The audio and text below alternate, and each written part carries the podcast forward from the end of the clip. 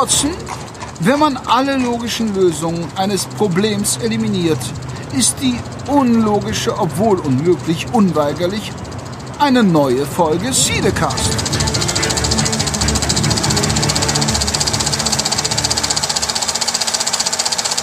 Hallo und herzlich willkommen. Cinecast 77.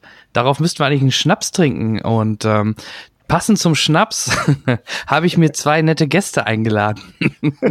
ich weiß nicht warum, aber warum passend zum Schnaps, aber warte jetzt, bis vielleicht trinkt ihr auch gerne Schnaps. ja, ich, äh, ich überlege mir noch eine bis zum Ende des Podcasts und dann ähm, hau ich den raus. Ja, ihr habt schon die Stimmen gehört. Ich habe heute wieder meinen, äh, naja, Halbgast, halb mit Co-Host, den Henrik dabei. Hallo Henrik. Yay, zwei Folgen, äh, zwei Folgen in Folge. Das, wenn das kein Schnapswert ist, dann weiß ich es aber auch nicht. Das wird noch zur Ja, Gewohnheit. ja. dafür. Ja, hoffentlich. Und ähm, wir haben uns, ich glaube, der gute Kollege war schon einmal zu Gast und ähm, wir haben ihn wieder eingeladen, weil es wieder mal auch unter anderem um sein Lieblingsthema geht, nämlich den lieben Oliver. Hallo Olli. Ja, hallo Jan, hallo Henrik. Ja, ich war schon mal mit dabei, aber damals war es, glaube ich, ein Live-Chat gewesen, wenn ich mich richtig erinnere. Da hattet ihr den, äh, wie heißt er nochmal, von Nerd äh, Kultur. Marco. Genau. Ja, und dann heute konnte man sich beim Live-Chat beteiligen zum Thema, glaube ich, war kurz vor der sechsten oder siebten Staffel, wenn ich mich richtig Ja. erinnere. Oh ja, und du bist ja auch, du bist ja auch ein, du bist ja auch ein Cinecast, äh, wie soll man sagen, verbundener fast der Urgestein? allerersten Stunde. Ja, ich weiß gar nicht, bei der vierten oder fünften Folge habe ich angefangen und habe dann die anderen vier noch nachgehört. Ja. Das heißt, du bist jetzt irgendwie sechs Jahre dabei. Unglaublich. Ja, damals war Podcasting, glaube ich, noch relativ in den Kinderschuhen. Wenn ich mich da richtig erinnere. Ja, Ja, wir genau. auch. Ja, das, da hat sich eine Menge getan. Also Ja. es wurde extrem professionalisiert, ne? Ja, und, und, guck, was ähm, draus eigentlich geworden jedes ist. große, ja, jedes große Format hat heutzutage auch einen Podcast. Ne? Und ähm, Ja. ist natürlich nicht so einfach, vielleicht für die kleineren, ähm, sich dann noch zu behaupten, aber wir geben unser Man Bestes. sieht das so mit, wie mit den Kinos. Ich meine, da gibt's ja die großen Cineplexe, die alles äh, über, über, quasi überfluten, aber dann gibt's immer noch das kleine nette Programmkino in der Ecke, was was zeigt, wa- was sonst nirgendwo läuft. Deswegen. Die Daseinsberechtigung ist, denke Ja. ich, auf jeden Fall da. Ja. Und Danke, das, da. ist, das geht runter wie Öl. Ja. Wir sind das Programmkino in der Kinolandschaft. Naja, okay.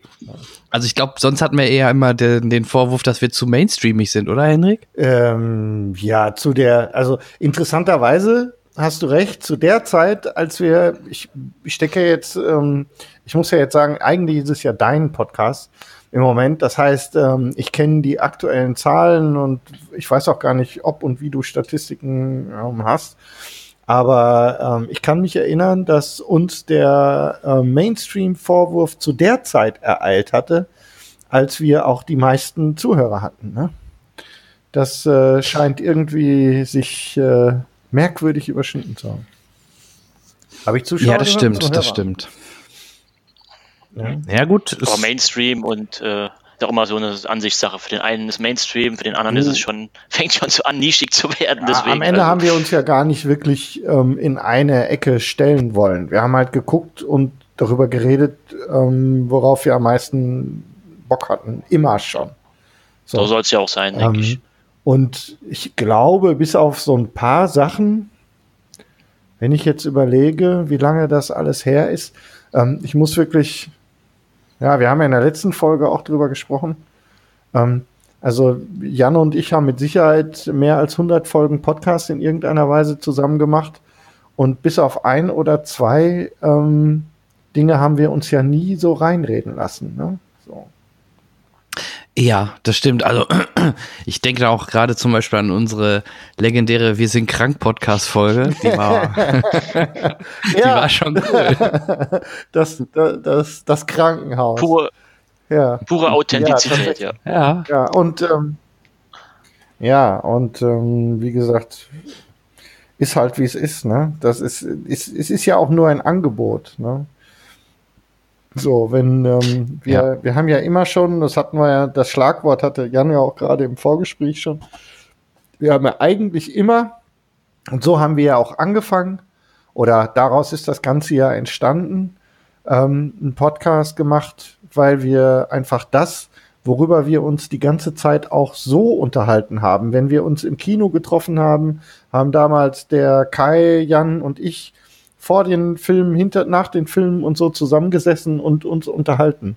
Und eigentlich hat sich ja nur das geändert, dass wir im Prinzip ein Mikrofon dazwischen gestellt haben.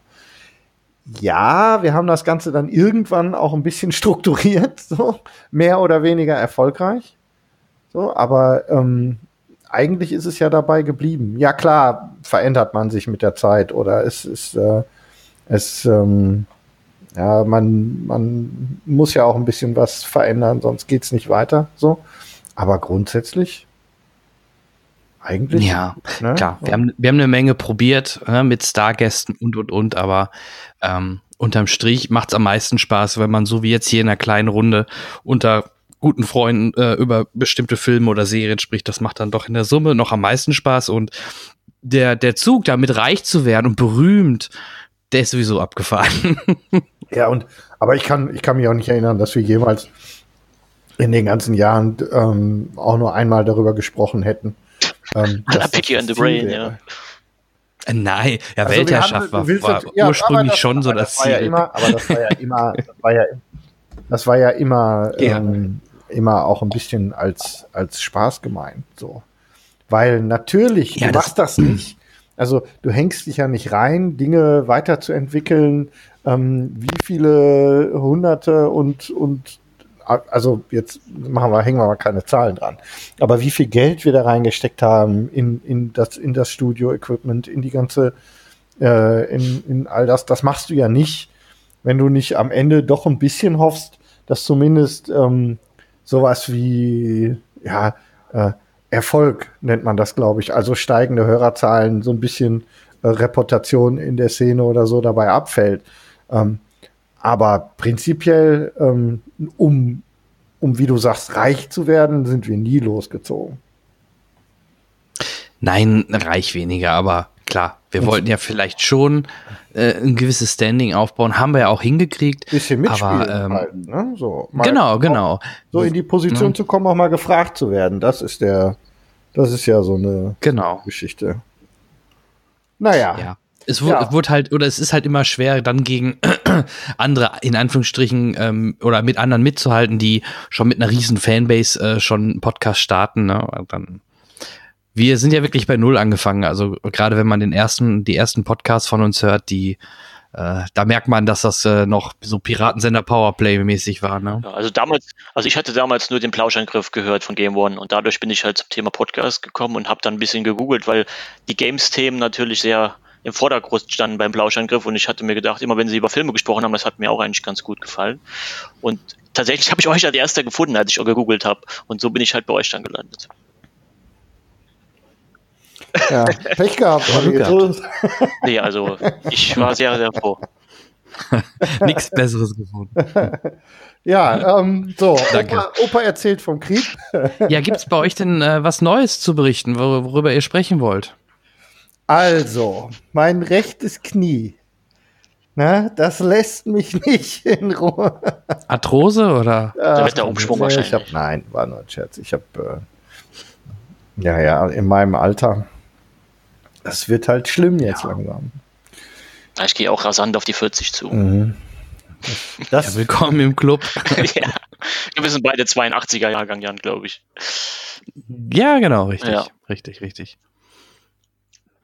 Ja, dann würde ich starten gerne mit Ach, der beliebten Rubrik. Was haben wir zuletzt gesehen? Und ähm, ich fange mal einfach mal beim Olli an, weil er jetzt hier in meiner Aufnahmefunk, äh, in meinem Aufnahmetool ganz unten steht. Fangen wir hinten an. Olli, was hast du zuletzt gesehen? Serie, Film spielt erstmal keine Rolle. Ähm, also im Kino habe ich tatsächlich zuletzt den neuen Spider-Man gesehen. Ähm, und zwar in Luxemburg in 4D.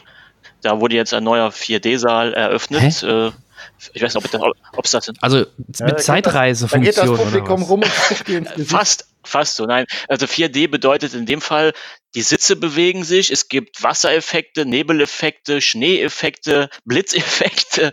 Man wird angepustet von, man wird angepustet von hinten. Also es gibt so Schlitze im Sitz, da kommt warme Luft raus, wenn die Szene ist gerade irgendwie im Kampf mit dem Lavamonster zum Beispiel. An den Füßen kommt irgendwas vorbei. Wie gesagt, man kriegt so einen leichten Sprühregen ins Gesicht, wenn, wenn er gibt ja diese Wasserkämpfe vom Spider-Man, wie er da im Wasser unterwegs war. Und ja, und zwischendurch blitzt mal und es schneit mal, wenn es Schnee in der Szene ist. Also das ist wohl relativ neu dort, ist eine französische Kette. Und das wird jetzt bei den meisten Actionfilmen mittlerweile dort eingesetzt als so ein kleines ja, Gimmick mehr da. Und 3D ist, ist der Film natürlich schon auch noch. Ja, ja. Ähm, das sind mindestens zwei D-Gründe, um nicht reinzugehen für mich an der Stelle. Das finde ich doch super. ja, jetzt, ich, ich, glaube, je nachdem, wie man, es ist schon ein bisschen Overkill teilweise. Aber also bei, bei Spider-Man gerade, weil die Sitze sich ja noch mitbewegen, bei, bei den Schwingbewegungen und insgesamt, also ja. ich finde es nochmal so ein. Das mehr wird D-Box sein, oder? Oh, das kann sein. Ich weiß es gar nicht. Also es ist auch ein Dolby, Dolby Atmos Sound, der dann dort eingespielt wird tatsächlich. Ähm, und vom Preis her muss ich sagen, also ich glaube 16 oder 17 Euro haben wir bezahlt. Das ist für diese Kombination eigentlich mit 3D, kann man da eigentlich auch nicht meckern. Ja. Äh, ja, ich äh, sag da jetzt mal nichts. Aber ja, ja, also im Vergleich zum, zu anderen Ketten in Deutschland, da zahlt man ja nur, nur für die 3D-Version, ohne diesen ganzen anderen äh, Schnickschnack, sage ich mal, ja, zahlt eben. man ja schon fast 14, 15 Euro, je nachdem. Aber viel wichtiger, erzähl doch mal was über den Film. Wie war er denn? Ja, no, ich habe ihn nicht gesehen. Mal, weil, ich auch nicht, jetzt bist du dran. Ach so, ja.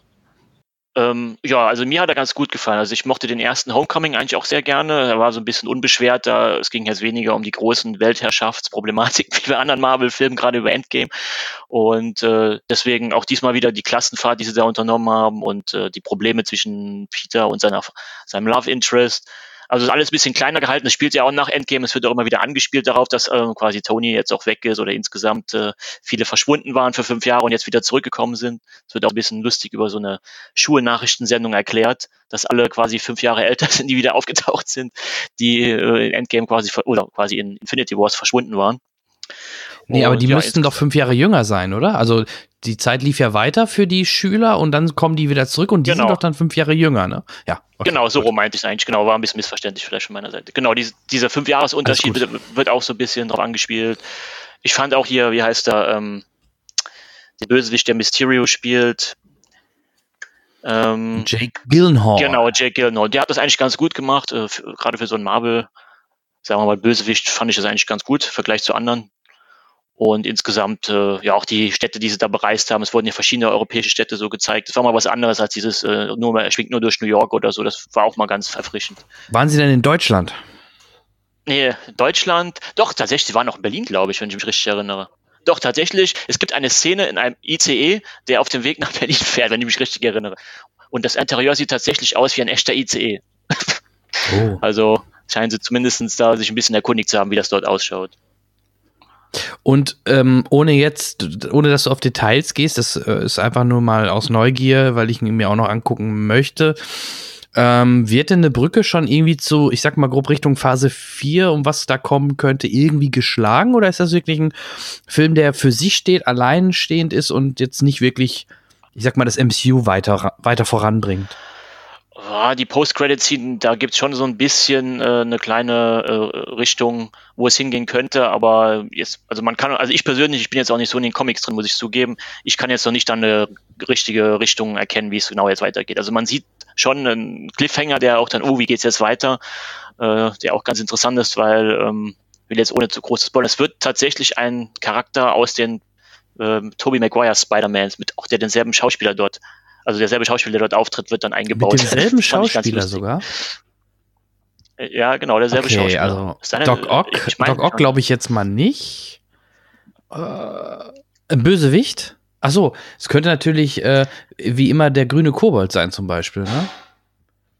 Ja, also. Ja, du musst es nicht, du musst nicht drauf antworten, aber rein also logisch also äh, wäre vielleicht der Kobold, weil ich glaube jetzt nicht Sandman, ich glaube auch nicht Venom, weil das ist wieder so eine Lizenzsache. Da bleibt nicht mehr so viel, ne? Also ich, da würde ich Richtung Kobold vermuten. Könnte ich mir vorstellen. Wenn sie dann natürlich wieder, wer war denn der Ur-Kobold? Das war doch, ähm, William Dafoe. William Dafoe, genau, genau, richtig, ja. Ja, warum eigentlich nicht, ne? Wäre auf jeden Fall interessant, ja. Ja, aber insgesamt er war sehr kurzweilig und klar, auch diese vierte Geschichte, auch wenn man die jetzt mal weglässt, ähm, war es auch trotzdem unterhaltsam und ich habe hab mich nicht gelangweilt und auch ich habe Endgame ja schon gesehen, man hätte ja denken können, oh je, jetzt kommt jetzt, fällt man in so ein Loch, äh, der nächste Film, der wird so hinten dran geklatscht und äh, ja, braucht man die noch oder nicht.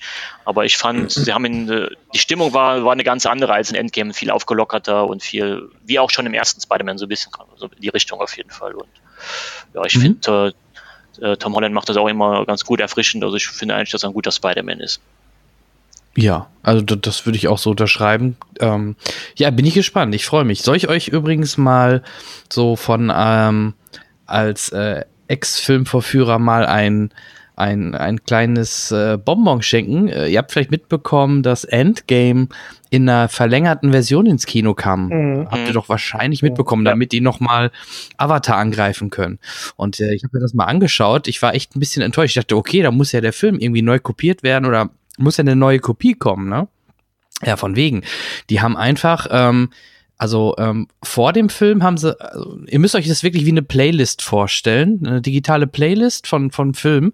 Und vor, bevor der Hauptfilm anfängt, hat man dort einen, ich glaube, einen einminütigen Clip davor gesetzt, wo einer von den Russos kurz erzählt: Hallo, danke, dass ihr noch mal ins Kino gekommen seid.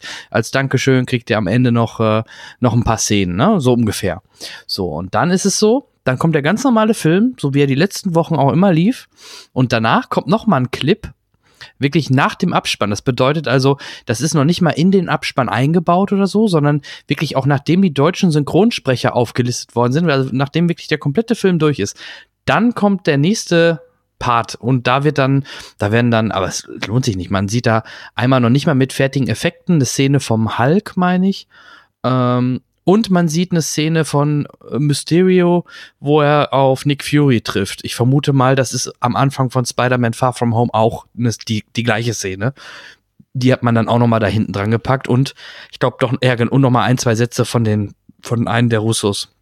Und wirklich so zwei, drei lieblose Szenen, die sie dann noch dran klatscht haben, die man sonst halt standardmäßig von der, äh, auf der Blu-ray halt als extra hätte. Und äh, ja, das haben sie wirklich so dann verkauft, als wäre das irgendwie ne, ein, ein, neuer Film mit neuen Szenen. Also äh, ja, na, frech. ja, 40 Millionen auch. werden sie damit wahrscheinlich noch hinbekommen, damit sie endlich äh, den Rekord. Äh, ich habe vor unserem Podcast mal gerade nachgeschaut. Äh, mit den äh, Wochenend berechneten Werten hat er nur noch diese 8 Millionen, die, der, der da hinten liegt. Okay. Aber ja, wird schon eng, glaube ich, ja, irgendwie, weil irgendwie geht die Zeit auch langsam aus. Der Home Release kommt ja bald. Also, ähm, ja, ich weiß nicht, wo sie die 8 Millionen noch her, äh, herholen wollen. Können sie die Collector's Edition Avatar auch nochmal ins Kino bringen, dann überholen die sich gegenseitig wieder. ja, wahrscheinlich, wenn Avatar 2 kommt, dann kommen die Double Features.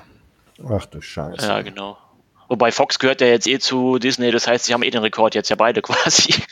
Ja, Disney, genau. Ist, ist dann eh Disney, genau. Wobei man ja da, glaube ich, schon ehrlich auch in der Liste weiterhin dort dann den Verleihnamen stehen haben wird, wie er früher war, auch wenn er dir jetzt nicht mehr irgendwann Existenz existiert, wird dann da, glaube ja ich, nicht das umgeschrieben und auf Disney geändert. Da ist ja nur eine Kasse ja. eine andere. Der Verleih bleibt ja der gleiche. Genau. Ja. ja. Es sei denn, sie bringen dann ein, ein Relabel dann unter eigener Flagge raus. Ja, also das vielleicht nur als kleiner Fun Fact zu Endgame. Kaching. Kaching, genau. ja. Ähm, dann Henrik. Schieß los. Was hast du denn zuletzt gesehen? Oh, ich hänge mich dran an die Spider-Man-Geschichte vom Olli. Ich habe einen guten Spider-Man-Film gesehen. Und zwar ah, habe ich, äh, ich Spider-Man äh, New Universe gesehen.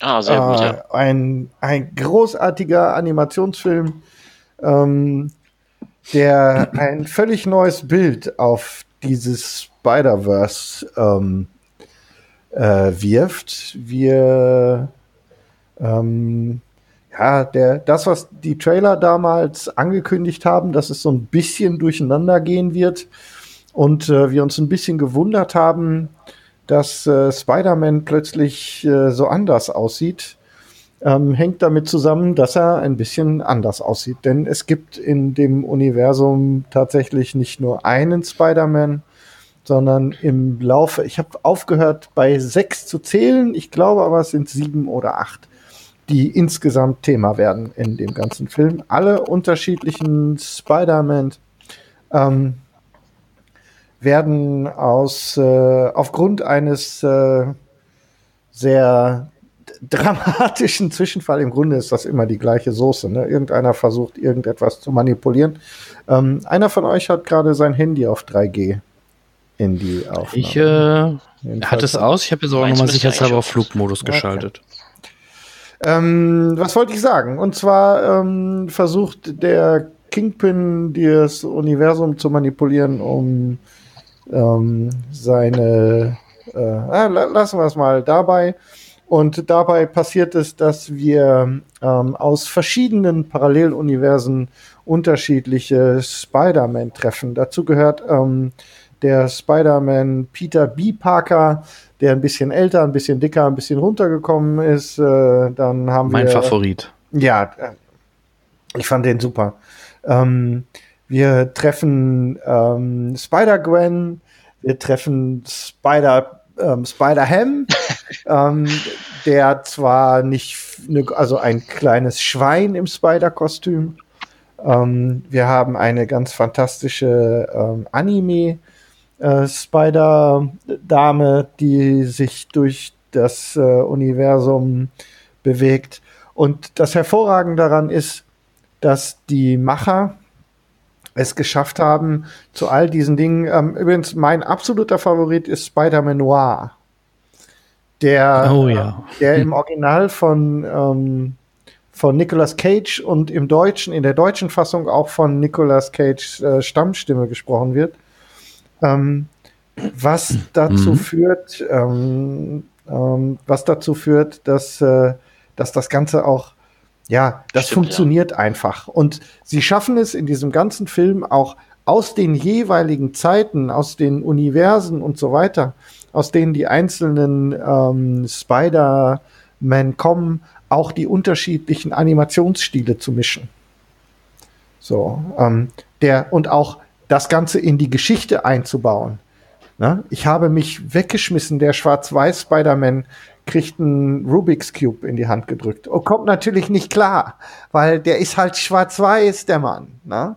Und der ist halt wie ein, der kommt aus den 30er Jahren und das ist ein Zeitungs-Spider-Man und deswegen ist er auch gepunktet gedruckt. So, also man sieht die, man sieht die, die Färbung des gesamten Körpers auch in, wie früher auf, mit Druckerschwärze, ähm, also halt grob gedruckt, ähm, die Pixel zu sehen sind und so weiter und der Anime-Stil und so weiter bei den Figuren und ähm, hier in, in Spider-Man, der Spider-Man 2099, der sich auch entsprechend verhält und so weiter. Also ein wirklich, das ist so ein bisschen unter mir durchgelaufen.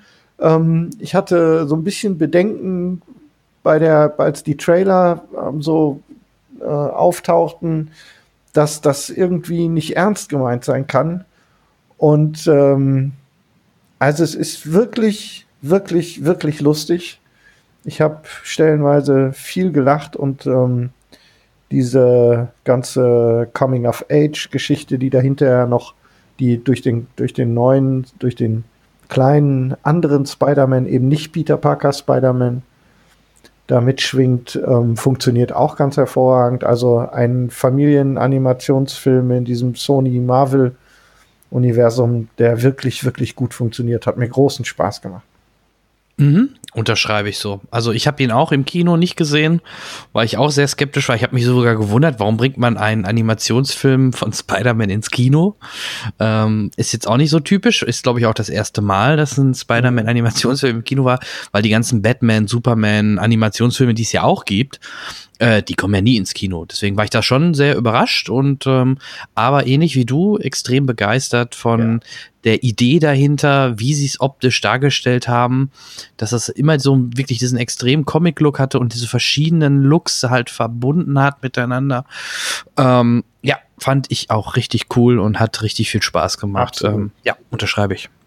Ja, mir hat er auch sehr gut gefallen. Ich habe ihn damals tatsächlich im Kino gesehen, nachdem die Rezensionen so überschwänglich waren, dass alle ihn wirklich über den Klee gelobt hatten. Da habe ich mich dann auch von überzeugen lassen, mal auch ins Kino zu gehen für diesen Animationsfilm. Und ich kann eigentlich Hendricks Aussagen nur unterstreichen. Es war mit, also eigentlich der beste Spider-Man Standalone-Film, wenn man, wenn man so will, bisher.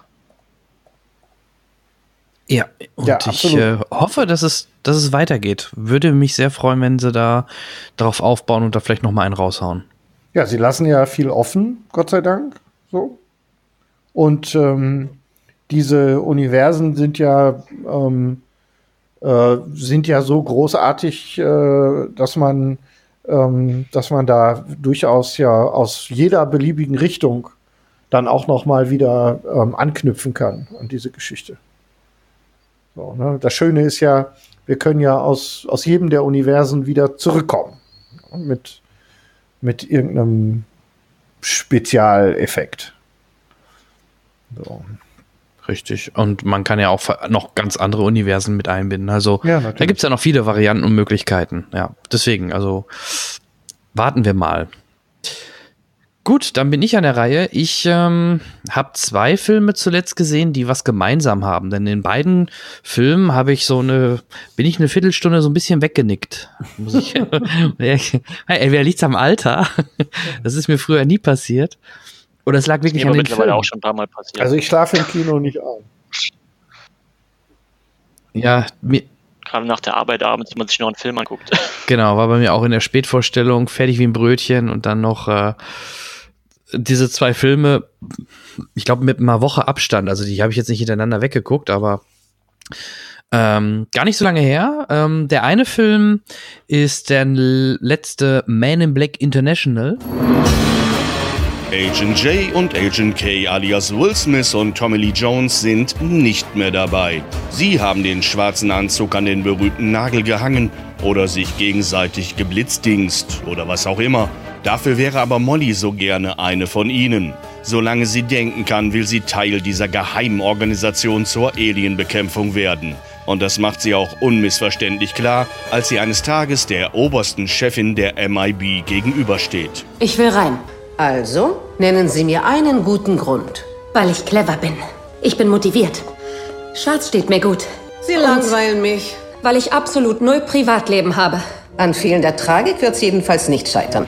Sie bekommt ihre Chance und wird zur Rekrutin Agent M. Wir stehen über dem System. Wir sind die Man in Black. Die Man in Black? Nein, fangen Sie nicht damit an. Ich hatte das Gespräch. Aber die sind noch nicht so weit. Das, das ist ein Prozess. Ich denke, Sie hängen einfach dran. Damit wäre auch das geklärt. Ach ja, da war ja noch was. Wann bekomme ich meinen, ähm, S- Es heißt Neuralisierer. Den bekommt man nicht, den verdient man sich. Beeindrucken Sie mich, dann reden wir über den S Die Nummer 1 der Organisation wird übrigens von der wunderbaren Emma Thompson gespielt. Sie sorgt dafür, dass Agent M Agent H bei einem Einsatz in Europa begleiten darf. Dort soll es nämlich einen Maulwurf in der eigenen Organisation geben.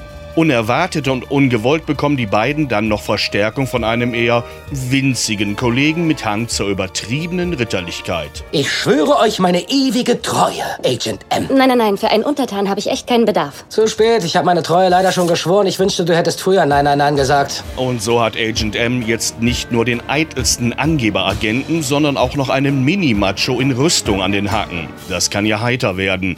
Und das wird es auch. Men in Black International versucht dem Überraschungserfolg von vor 22 Jahren neues Leben einzuhauchen, denn die bisherigen zwei Nachfolger konnten nicht so richtig überzeugen. Also hat man von allem anderen reingepackt, was geht. Jede Menge anderer monstermäßiger Kreaturen und großartige Darsteller wie Chris Hemsworth, Tessa Thompson, Rebecca Ferguson, Emma Thompson und Liam Neeson. Dazu wird geblitzdingst und geballert, was die spacigen Kanonen hergeben. Obendrauf gibt's dann noch reichlich Durchschnittshumor, aber auch ein paar echte Kracher.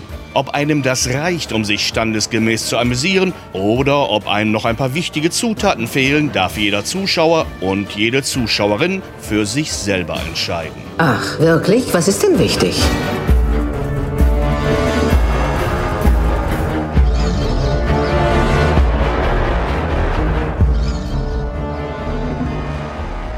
Ähm, Man in Black sollte bekannt sein, jetzt mehr auf europäischen Boden.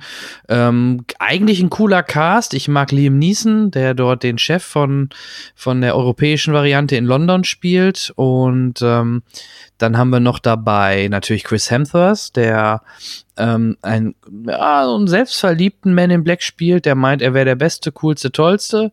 Und ihm an die Seite gestellt bekommt er, ähm, das ist eine Thompson. Lea Thompson oder wie heißt sie?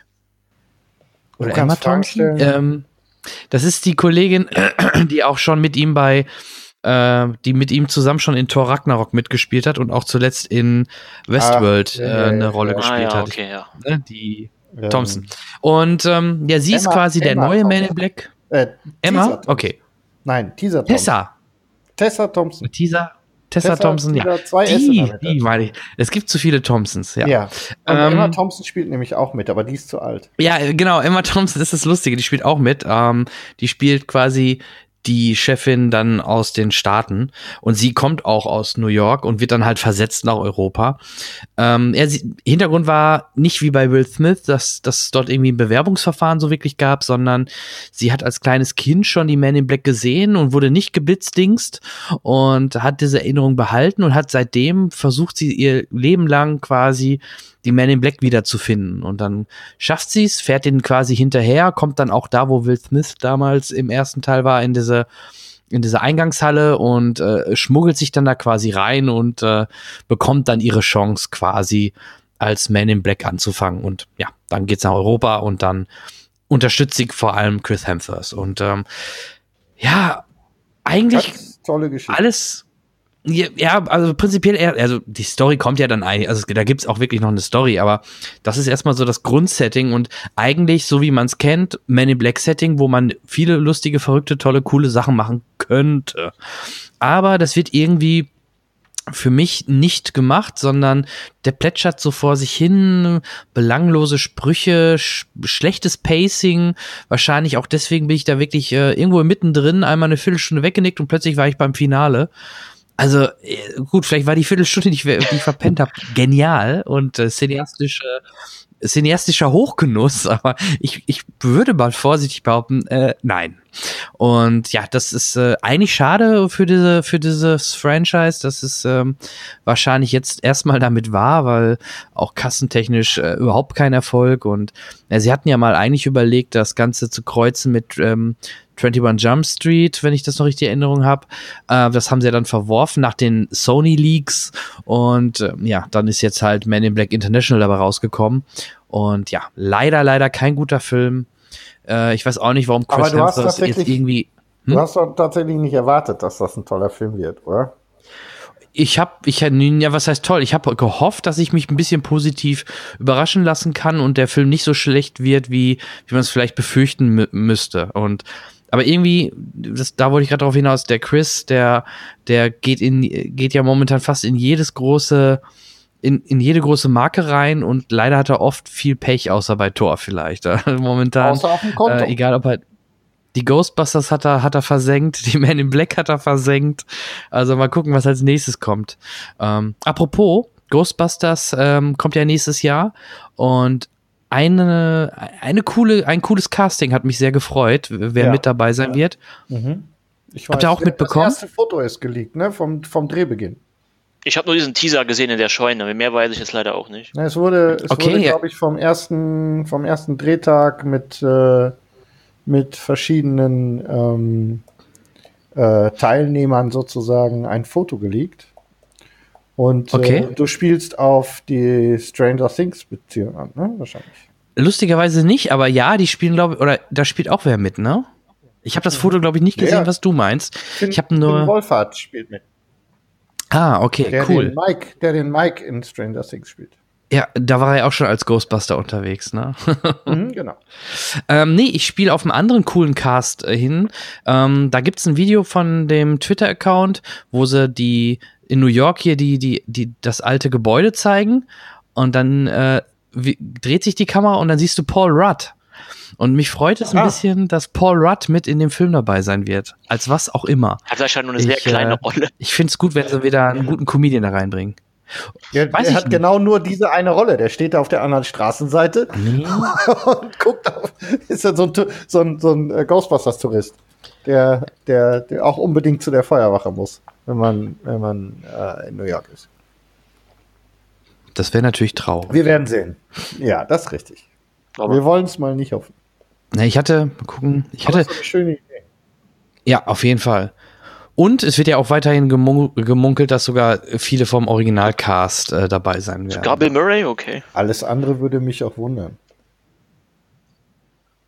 Okay. Ja, selbst ein Bill Murray, ich, ich bin gespannt, aber ja, lassen wir uns überraschen. Naja, Und- also nach, der, nach, nach dem ganz schlimmen Theater, das sie erlebt haben, ähm, jetzt zuletzt, äh, denke ich, haben sie auch ein bisschen was gut zu machen, oder?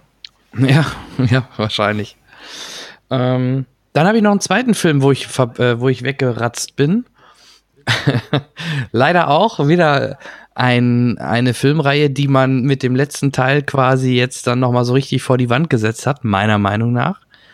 Was mir echt im Herzen wehtut, weil ich den Cast echt richtig gut fand in den Teilen davor. Aber auch schon bei Apocalypse war es leider schon nicht mehr das Gelbe vom Ei. Äh, ich spreche natürlich von Dark Phoenix, den Ah. quasi Schlusspunkt der X-Men-Reihe. Eigentlich ist Jean Grey eine von ihnen, eine von den X-Men. Müsste es nicht eigentlich X-Woman heißen? Egal. Nachdem sie bei einer Rettungsmission im All beinahe draufgegangen wäre, dann aber von einer unbekannten kosmischen Kraft getroffen wird, sind nach ihrer Rückkehr von der Mission ihre Kräfte zwar viel stärker und mächtiger geworden, allerdings sind sie auch deutlich instabiler und kaum noch zu kontrollieren. Jean kämpft mit diesen neuen ihr innewohnenden Kräften, die sie weder versteht noch zügeln kann. Doch der Kontrollverlust führt dazu, dass sie die Menschen, die ihr wirklich nahe sind, vor den Kopf stößt und verletzt. Für einige von ihnen gibt es nur eine Lösung für das Problem. Sie muss sterben. Doch das sehen nicht alle so. Aber so zerfällt die Mutantenallianz in zwei Lager, die sich über die weitere Vorgehensweise äußerst uneins sind. Komm mir nicht in die Quere. Es tut mir leid, was sie getan hat. Aber ich kann dich nicht da reingehen lassen. Dir tut immer irgendwas leid, Charles. Und dann kommt immer eine Ansprache. Wenn wir das hier tun, jetzt, halten sie uns für Monster. Hab ich's nicht gesagt? Verdammt, deine Insel kannst du dann vergessen, Mann. Und alles andere, was dir wichtig ist. Verschon mich. Wenn du sie anrührst, dann bringe ich dich um. Und während sie so zum Spaltpilz der Gemeinschaft wird, gibt es allerdings auch Geschöpfe, die sie durch Einflüsterungen und gespieltes Verständnis auf ihre Seite ziehen wollen. Sie können nicht einmal annähernd verstehen, was du bist. Auch nicht deine X-Men. Und du kannst das? Nicht zum ersten Mal sind die Spannungen innerhalb der X-Men-Truppe Thema des Franchise. Überhaupt ist der Gegner in den eigenen Reihen ein klassisches dramaturgisches Mittel und deshalb so innovativ wie Bratkartoffeln. Ist aber weiterhin nicht schlimm, denn schon lange zählt im großen Unterhaltungskino das Wie mehr als das Was. Also wie wird die Geschichte erzählt. Und da werden mit einer Familienpackung XXL Deluxe an Wudenzauber alle Erwartungen an einen spannenden und farbenfrohen Kinobesuch erfüllt. Gleichzeitig ist das Feuerwerk aber auch eine schöne Ablenkung. Zum Beispiel von einigen Schwächen in der Motivation der Charaktere. Aber wen juckt das, wenn es nur ordentlich kracht? Noch Fragen? Ja, ungefähr 1000. Für 1000 haben wir keine Zeit mehr. Und auch da war ich irgendwie mal 10, 15 Minuten irgendwo mittendrin weg, weil auch da wieder also der Anfang war noch ganz cool, so diese die ersten Szenen, wo sie mit einer Raumfähre in den Weltraum geflogen sind, um um äh, um äh, Astronauten zu retten. Das war noch ganz cool umgesetzt. Das war wieder so ein Quicksilver-Moment, weil Quicksilver hat ja meist immer ein paar coole Szenen, wenn es dann mit Zeitlupe da irgendwo rumgeht. Aber ähm, ja, der Rest war leider Dark Phoenix, die Story, die im Endeffekt ja auch schon bei X-Men 3, also dem, dem ersten X-Men 3 quasi ähm, Thema war, hat man jetzt halt quasi hier nochmal umgesetzt, aber es, es, es, es passte irgendwie auch da wieder vorn und hinten nicht und es wirkte fast schon manchmal so ein bisschen low budget, es wirkte nicht irgendwie so wertig und so episch wie sonst die X-Men-Filme äh, schon ausgestrahlt haben und da war ich halt leider auch ein bisschen enttäuscht. Jetzt könnte Henrik wieder sagen, hast du was anderes erwartet? Ja. Nee, nee, nee, nee. Ähm, Gerade das wäre ja jetzt noch ein Franchise, wo man tatsächlich ein bisschen Hoffnung investieren könnte. So. Ja. Aber ähm, so richtig damit gerechnet habe ich tatsächlich nicht. Und auch die Trailer und so haben bei mir nichts ausgelöst. Und da ich meine Zeit im Moment sehr gezielt investieren muss, ähm, habe ich das auch ausgelassen und ähm, finde mich jetzt äh, bei dir bestätigt. Ja. Ich habe ihn auch noch nicht gesehen, aber bisher habe ich auch nicht so viel Positives leider nee. Gibt's, wie gesagt, auch nicht wirklich viel zu sagen. Wie gesagt, mir fehlt auch da wieder irgendwie so, ein so ein Viertelstunde, 20 Minuten Fragment. Äh, aber ähm, ich glaube, da habe ich auch wieder, auch, auch hier habe ich da nichts verpasst. Ähm, wenn jemand äh, anderer Meinung ist, bitte gerne, sagt mir Bescheid und sagt bitte, du musst das noch mal gucken. Aber ich glaube, da auch da ist die Meinung recht unisolo und ähm, jeden, der den Film gesehen hat, ähm, glaube ich, hat, sieht es ähnlich. Äh, Ich habe noch von keinem gehört, Unisolo boah, ist auch Meisterwerk. Ja, Unisolo, ne? Ja. Ja, Unisolo ist auch schön. Ja, Apropos ähm, Solo. Den muss ich auch noch sehen. Han Solo, ja. Ja, ja das, äh, da äh, sind wir ja auch alle mal gespannt, aber das äh, kann ja noch nicht Thema heute sein. Nee. Ähm, äh, Entschuldige, jetzt haben wir, jetzt haben wir uns tatsächlich, oder ich habe uns abgelenkt. Warst du durch mit X-Men? Also Ich bin sowas von durch mit ja- X-Men. Also ich glaube, der Höhepunkt, der Höhepunkt war für mich so ein bisschen gefühlt Days, Days of the Future Past, wo man wirklich den alten und den Ja. neuen Cast damals zusammengeführt hat. Das war für mich so äh, die Krönung des Ganzen. Damit hätte man es vielleicht auch sein lassen sollen, ähm, böse gesagt. Weil alles danach war da nichts mehr, meiner Meinung nach. Ähm, Ja, Gerade Logan. dann Wolverine hat. Ja, genau, Logan Wolverine hat noch mal seinen Einzelfilm bekommen, aber Logan Ja. steht für mich so für sich, hat ja auch nichts mehr mit dem Ja. jungen Cast jetzt zu tun gehabt. Ähm, ja, also deswegen, dass danach hätte man dieses X-Men-Franchise ruhen lassen sollen, ähm, aber gut. Dann, äh, dann jetzt halt. Können Sie jetzt ja nochmal rebooten mit den. Werden sie wohl. Also ich glaube, da, da können wir uns sicher sein, dass sie, dass wir die X-Men in einer Form jetzt dann irgendwann, ob es in Phase 4 oder vielleicht sogar erst in 5 sein wird, äh, in die, in, in das MCU integriert bekommen. Meine Vermutung ist eher, dass man mal so langsam vielleicht eher dann die Fantastic Four vielleicht erstmal ins MCU bringen könnte, ne? Weil es fehlen jetzt so ein paar äh, strahlende äh, Top Figuren wie halt äh, bis dato ein Iron Man oder ein Captain America, weil die gibt's jetzt nicht mehr und ähm, ja, da fehlt momentan so ein bisschen bisschen Leading äh, Leading Roles, die dort vergeben werden könnten meiner Meinung nach. Aber ich habe im Moment noch nicht so das Gefühl, dass sie überhaupt wissen, was da werden soll. Ja, zumindest oder sie sagen es einfach nur noch nicht. Das habe ich so ein bisschen das Nee, nee, Gefühl. Ich, Nein, das ist, ja, das meine ich ja. Es kommt bei uns noch nicht an. So, ne? ja, das Ja, glaube ich auch. Ansonsten ähm, bin ich mit Filmen durch. mit Ähm, mit den, mit den ganzen um, Umwürfen und, und, und äh, Regisseur- und Drehbuchtauschereien zwischen Marvel und DC könnte es ja auch nochmal spannend werden. So, was äh, James Gunn aus äh, Suicide Squad 2 macht, äh, 2 macht. ja, Ähm, sind wir mal gespannt. Ne? kann auch nur besser werden meiner so. Meinung nach. Ja, vor allem äh, bin mal gespannt. Ohne, ohne, den, ohne den Joker, Ja, also Dafür- ohne Jared Letos Joker. Mal gucken. habe ich kein Problem mit. Dafür gibt's ein Nee, kommt ein nicht. guter Joker im Herbst. Also da freue ich mich dann doppelt ja, genau. drunter einfach. Und, ähm, und äh, bisher hatte ja jedes, äh, jedes Franchise in diesem Umfeld so seinen eigenen Joker mit seinen eigenen auch Färbungen in verschiedene Richtungen. Und ich denke, ähm, sind mal gespannt, was er da so für uns bereithält.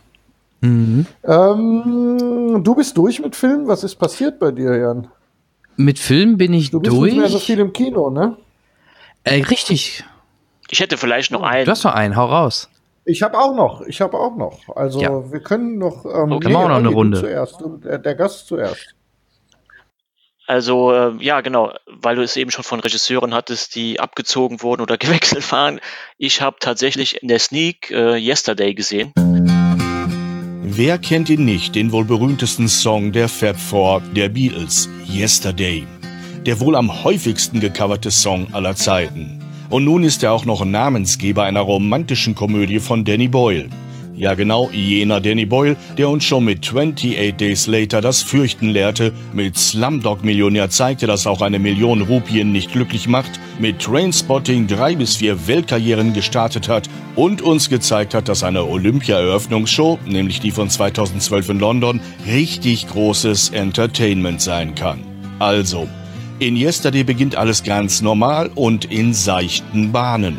Straßenmusiker Jack ist das, was man mit Fug und Recht als erfolglos bezeichnen kann. Doch dann geschieht etwas Außergewöhnliches. Er hat nachts eine Begegnung, nämlich ein heftiges Zusammentreffen zwischen seinem Fahrrad und einem Bus. Und als er tags darauf im Krankenhaus wieder wach wird, fehlen ihm nicht nur zwei Zähne, sondern der gesamten Menschheit die Erinnerung daran, dass es die Beatles jemals gegeben hat. Selbst Google und Wikipedia kennen sie nicht mehr, aber Jack kann sich noch gut an seine Lieblingslieder erinnern und spielt sie seinen Freunden vor. Oh, I believe in yesterday. Wann hast du den geschrieben? Das ist. Das habe ich ja nicht. Paul McCartney hat den geschrieben, also die Beatles. Wer? John Paul, George und Ringo, die Beatles. Welche Beatles meinst du? Die Insekten oder die Autos, Mann? Wow, so einen komplizierten Joke habe ich noch nie gehört. Das ist ein sehr schöner Das ist kein sehr Song. schöner Song. Das ist einer der größten Songs, der je geschrieben wurde. Naja, das ist nicht Coldplay. Zum Glück möchte man sagen, aber jetzt hat Jack ein prall gefülltes Schatzkästlein voller Musikperlen. Und er ist der Einzige, der sie kennt. Also tritt er damit auf und die Leute flippen aus. Es dauert nicht lange und er wird zum Vorprogramm von Ed Sheeran. Ja, der echte Ed Sheeran spielt sich hier selbst. Und seine Managerin wittert das große Geschäft. Mit Jack. Hi, ich bin Deborah Hammer. Wir müssen reden. Ja. Gut, dann schlaf gut. Wir sehen uns in Los Angeles. Los Angeles? Ja, also wir wollen, dass du nach L.A. kommst. Also wir bezahlen das. Und wenn du dann kommst, dann schreibst du Songs. Und die veröffentlichen wir dann und du machst haufenweise Geld. Und dann nehmen wir uns das meiste davon. Und während der menschgewordene Geier mit Jack die große Kohle machen will, hat Jack selber Skrupel, sich mit fremden Federn zu schmücken. Auch wenn er der Einzige ist, der das weiß. Die Ausgangsidee zu Yesterday ist so simpel wie reizvoll. Was daraus entstanden ist, ist leider nicht ganz so originell, schon eher etwas Holzschnittartiges, denn es wimmelt hier vor eindimensionalen Charakteren und Musikerklischees. Dennoch macht es Spaß, dieser Romantikkomödie zuzusehen und vor allem zu hören, denn gut ein Dutzend Beatles-Klassiker sorgen dafür, dass man trotz einiger Schwächen gut gelaunt das Kino verlässt. Oh,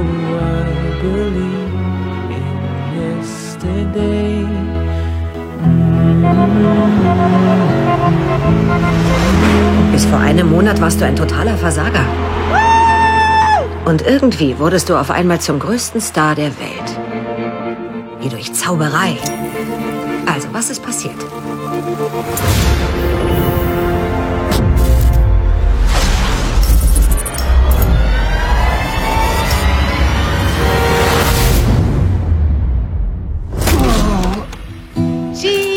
Yesterday.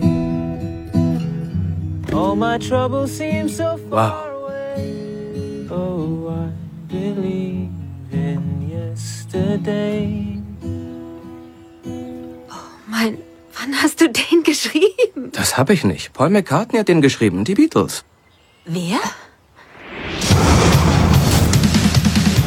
John, Paul, George und Ringo, die Beatles. Nein, das gibt's nicht. Yesterday. Einer der größten Songs aller Zeiten. Naja, es ist nicht Fix You von Coldplay. When I find myself in times of trouble, Mother Mary comes. Ich höre mir Jacks neuen Song an. Oh yeah! Wie heißt er noch? Äh, Leave It Be. Let it be. Tja, Rock on, Jack. Alle Welt spricht zurzeit über ein neues Pop-Phänomen. Deine Musik, sie ist unglaublich. Wir wollen, dass du nach L.A. kommst. Ich biete dir Ruhm und Reichtum. Hallo, Mr. Sheeran. Bin großer Fan, ja, besonders wenn Sie rappen. Wirklich? Nein, war nur ein Joke. Überlass das lieber meinen Brüdern, wenn du mich fragst. Hey Jude, Du gehst weg, also darf ich dich alles fragen. Wie konnte ich in die Nur-Freunde-Liste geraten, anstatt in die Ich-liebe-sie-Liste zu kommen? Jack Marley, der neue Superstar. Wir hätten das perfekte Paar sein können. Aber du bist jetzt der größte Songwriter der Welt. Bin ich nicht. Doch, irgendwie schon. Es ist mir jetzt eine Ehre, diese Tür zu öffnen für den Moment, auf den die ganze Welt gewartet hat. Nee, falsche Tür. Schreibst du die Songs ganz alleine? Ja. Wirklich? Ich weiß es nicht. Ich war ein Idiot. Schon zum zweiten Mal. Vielleicht ist Liebe nicht alles, was man braucht. Aber für mich ist sie alles. Bei diesem Song habe ich einen Vorschlag. Hey, Dude. Hey, Dude, bist du sicher? Hey, Dude. Er hat recht. Das ist besser.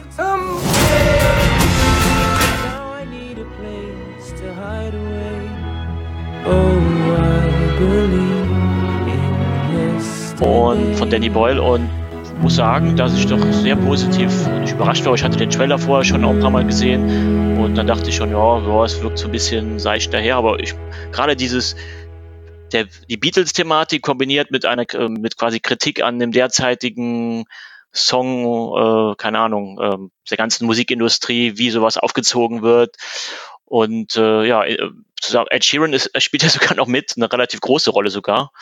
Oh, ja, das konnte mich dann doch schon gut äh, doch begeistern, muss ich sagen. Also auch die, die, die Love Story, die dann drin war, drin steckte, war jetzt auch nicht zu, fand ich jetzt nicht zu auf, aufs Auge gedrückt. Und klar, wenn man die Beatles, ein Film, der die Beatles-Songs nacheinander quasi so ein bisschen abfeiert, der kann ja per se schon nicht, nicht verkehrt sein eigentlich. Wenn man es wenn gut einfließen lässt. Ich würde nur wegen Lily James reingehen. Ja, genau, die ist, stimmt, die ist eigentlich immer grundsympathisch in, die, allen Rollen, die die habe ich ich mich gesehen ja habe. in Baby Driver verliebt. die hat immer so eine so positive Ausstrahlung und man kann Ja. einfach nur als sie mögen. Ja, Egal welche Rolle man sie sieht, muss ich, das muss ich auch sagen. Ja, ich ähm, hatte so ein bisschen die Befürchtung, ähm, dass das, äh, dass das schwierig werden könnte. Aber jetzt, wo du sagst, äh, das kann tatsächlich was, muss ich mich ja wahrscheinlich sogar noch mal ähm, da reinbegeben. Ich hatte nämlich ganz am Anfang, so in den ersten, als die ersten Informationen mich erreicht haben, überhaupt nicht richtig verstanden, worum es da geht. Und ähm, erst später, als sich rauskristallisierte, was da tatsächlich Phase ist, ähm, wurde das immer interessanter. Aber ähm, das hätte auch in die Hose gehen können. Aber wenn du sagst, das kann was, Ja, also, also, der Grund wird auch nicht groß erklärt, warum plötzlich die, dieser, also da kommt, es kommt Mhm. dieser Stromausfall, den man schon im Trailer sieht, auf einmal hat, die- hat die Welt vergessen, dass die Beatles Mhm. existiert haben. ja, nur er nicht, ne? Er ist der Einzige, Genau. der sie. Beziehungsweise ich will jetzt auch nicht zu viel spoilern. Das, äh, Also auf jeden Fall ist er äh, der Hauptprotagonist, der sich äh, noch dran erinnern kann und ja. Ja, okay. Das ist eine interessante. Das kann man als Geschichte auf mehr als äh, drei Sätze ausbreiten. Ja, wobei ich auch gehört habe, dass jetzt ähm, diese Thematik, warum Strom, also da wird ja nicht, das wird einfach als gegeben angesehen und dann ist es mehr eine Rom-Com, ne? Also sehr viel Liebe, Liebe soll drin sein. Es ist halt ein typischer, also korrigiere mich, wenn ich da falsch liege, so habe ich es jedenfalls gehört. Es ist weniger ein Danny Boyle-Film als eher ein Richard Curtis-Film. Das habe ich auch gehört, also das, weil er halt tatsächlich Liebe und diese ganzen Filme, für die er auch das Drehbuch geschrieben hat. Ähm, wobei, Genau. Also ich bin großer, ich bin großer, vielleicht einmal noch kurz, äh, ich bin großer Richard Curtis Fan, weil ich, ich liebe tatsächlich Liebe. Ich liebe Nothing Hill, Vier Hochzeiten und ein Todesfall. Das Der hat er ja alles, Dem haben wir viele romantische Komödien zu verdanken. alles eine Frage der Zeit. Ja, tolle Filme, ja, absolut. wobei ich jetzt auch gehört habe, dass am Ende Ja, wohl die Liebesgeschichte auch durch Danny Boyle so ein bisschen forciert wurde, also gar nicht so auf Richard Curtis äh, ja, bei ihm so angelegt war, sondern dass er das noch ein bisschen ausgebaut haben wollte am Ende. Richard Curtis hat auch diese ganzen, ähm, diese ganzen äh, Bridget Jones Geschichten auf dem Gewissen, ne? Das auch hat der. Äh, ja, genau. Bridget Jones gehört auch dazu, richtig. Also Ganz dieses genau. ganze, ganze ähm, zweite Hälfte, nee, zweit, letzte Drittel 90er Jahre, frühe 2000er Jahre Romantikkomödien-Ding, das ist im Prinzip alles auf Richard Curtis missgewachsen, ne? Ja, also Ich glaube. ein Teil, ein Teil zumindest, also der, der mir bekannt vorkommt auch. Ja, Notting Hill, ne? Vier Hochzeiten und ein Todesfall, Bridget Jones, tatsächlich Liebe. Genau. Und Äh, ähm, Ja, die liebe Antje, Antje Wessels, die ja auch bei uns schon zu Gast war, äh, die hat mit dem Regisseur, mit Danny Boyle, nämlich ein Interview geführt. Das gibt's auch bei YouTube, kann ich hier mal verlinken. Ähm, da hat, damit, hat, hat sie mit Danny Boyle gesprochen und er hat selber auch, oder sie, sie hat ihn sogar explizit gefragt, ob das nicht eher ob er nicht selber auch sagen würde, das ist eher ein Curtis-Film als ein Boyle-Film. Das hat er jetzt nicht wirklich verneint, sondern fragte eher, wäre das denn schlimm, so nach dem Motto. Ne? Ähm, also von daher, ich denke, das ist so eine typische Auftragsarbeit gewesen von Danny Boyle, wo ja, der, ne, wo eigentlich alles stand und er halt die Regie übernommen hat. Und das war's. Deswegen ist es jetzt kein Danny Boyle-Film, weil er halt auch nicht wirklich viel mehr wahrscheinlich mit dem Skript und mit dem Drehbuch zu tun hatte. Mal abgesehen davon, dass er als Regisseur der künstlerische Leiter ist einer solchen ja. Produktion, ähm, ist es ja trotzdem erstmal so, dass äh, eine Produktion ähm, das Drehbuch äh, ähm, in Auftrag gibt, ähm, für gut befindet, bezahlt und dann kriegt's der kriegt's der Regisseur in die Hand und dann äh, das war gehen, mein Freund. Und dann ab der Stelle wird's dann ein Danny Boyle-Film auf Basis eines äh, Curtis Drehbuchs. Ähm, wenn, wenn das nicht untereinander erkennbar ist an irgendeiner Stelle, dann hat einer von den beiden was verkehrt gemacht im Zweifelsfall. Also, wenn man für, für bestimmte Dinge so berühmt ist. So. Ja, das also muss schon. Die beiden jetzt, ne? Das muss schon gepasst haben, denn siehe äh, Danny Boyle, ja. welchen Film hat er denn davor? Denn aus welchem Projekt ist er denn rausgegangen? Aus dem 25. Bond-Film. Aus kreativen Differenzengründen. Von daher, ähm, hat er sich wohl nicht so gut ver vertragen mit den Brokkolis, aber deutlich besser mit Richard Curtis. Ja, weil die ihm gesagt haben, was er machen soll. Ja, wahrscheinlich, möglich, ja. Und hat er gesagt, nö. ja. Ja, schön. Guck mal. Aber ähm, schön. Aber ich will ihn auch noch sehen. Also ganz abgesehen davon, meine Frau hat schon gesagt, da müssen wir noch rein. Von daher Romcom, ja. Beatles. Also die Liebe an die not? Musik wird auch ein bisschen zelebriert. Es geht jetzt nicht nur um die Liebesgeschichte zwischen den zwei Personen, sondern auch generell Liebe zur Musik, was die Beatles, warum es, warum eine Welt ohne Beatles eine sch schlechtere, schlimmere Welt wäre. Und ja, das wird alles dann auch mit reingebaut. Und ich finde auch Ed Sheeran hat tatsächlich einen sehr sympathischen Auftritt. Auch noch relativ viel. Also so wie bei Game of Thrones, ja. Die Welt auch wieder in Ordnung. ja, vielleicht nicht ganz wie bei Game of Thrones. Und ich glaube, der Shitstorm war nicht ganz so groß nach Yesterday wie nach Game of Thrones, aber sonst, äh, ja. Ah, je, oh je, oh je, oh je, oh je. Ja. So, ja, Yesterday. Ja, das ist auch schön. Passt auch zu dieser Game of Thrones ähm, äh, Analogie, ne? Ähm, ja. So, ich habe auf meiner Liste tatsächlich sogar noch zwei Filme. Dann machen wir mal einen, von dem ich zuallererst und, und ein bisschen kürzer, wenn es euch recht ist. Oder sag mal, habt ihr noch was vor? Das könnte sich ziehen sonst noch. Mach ruhig. Bei dem, also. bei dem was, was wir so vorhaben. Weil ich weiß, du willst noch über Verschiedenes sprechen. Ich habe Zeit, also. Ja, ja, mach nee, mal. Ich, ich sag ja nur, mir Akku ist voll. Mir soll's recht bleiben. Wir sind ja nicht, äh, wir sind ja auch immer bekannt gewesen für kurze Podcasts. Ne? Richtig. Immer schön knackig und kurz und. Ja, mindestens eine Hin- und Rückfahrt zur Arbeit, auf jeden Fall. Stimmt, du hast ja immer ein Stück, ne? Eine Stunde gut, also zwei Stunden, mhm. das heißt, in einer, einem Arbeitstag habe ja. ich einen Podcast vielleicht geschafft, wenn überhaupt. Aber im Zweifelsfall nicht ja, Im Zweifelsfall also du musstest im Zweifelsfall sogar noch mal mindestens äh, einmal hin zur genau, Arbeit, ja. fast. Aber ihr habt mir die Fahrten verkürzt, auf jeden Fall. Ja. Sonst, sonst mische ich ein bisschen Musik gut. drunter, wenn es zu kurz wird genau. Streckst das einfach schön mit, genau. schön mit, äh, mit lizenzfreier Musik. Da kriegen wir wieder vier Stunden Sendung zusammen. So, ähm, dann machen wir eine Geschichte, ähm, die sich an meinen ersten Film anschließt, insofern, als dass es auch ein Animationsfilm ist, von dem ich jetzt mal aus der Hüfte raten würde, dass ihr beide ihn nicht gesehen habt.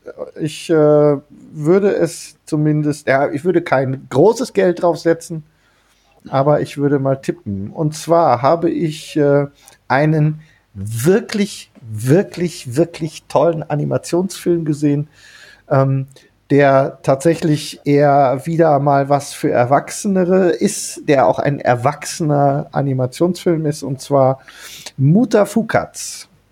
Ähm, eine französisch-japanische Produktion von einem französischen Künstler, Guillaume Renard heißt der Mann, ähm, oder um ihm recht zu tun, der heißt Guillaume Run. Ähm, Renard, das ist der auch das, äh, wie er als Künstler auftritt, ähm, der ist bildender Künstler, der hat ähm, 2015, 2016 eine ziemlich ähm, äh, so eine ziemlich schräge ähm, Comic-Serie in diesem Matofukats-Universum ähm, oder in dieser rund um diese Stadt, ähm, in der das Ganze spielt, eine eine fiktive, ziemlich heruntergekommene Stadt. Ähm, in der das Ganze spielt, äh, Dark Meat City oder DMC kurz.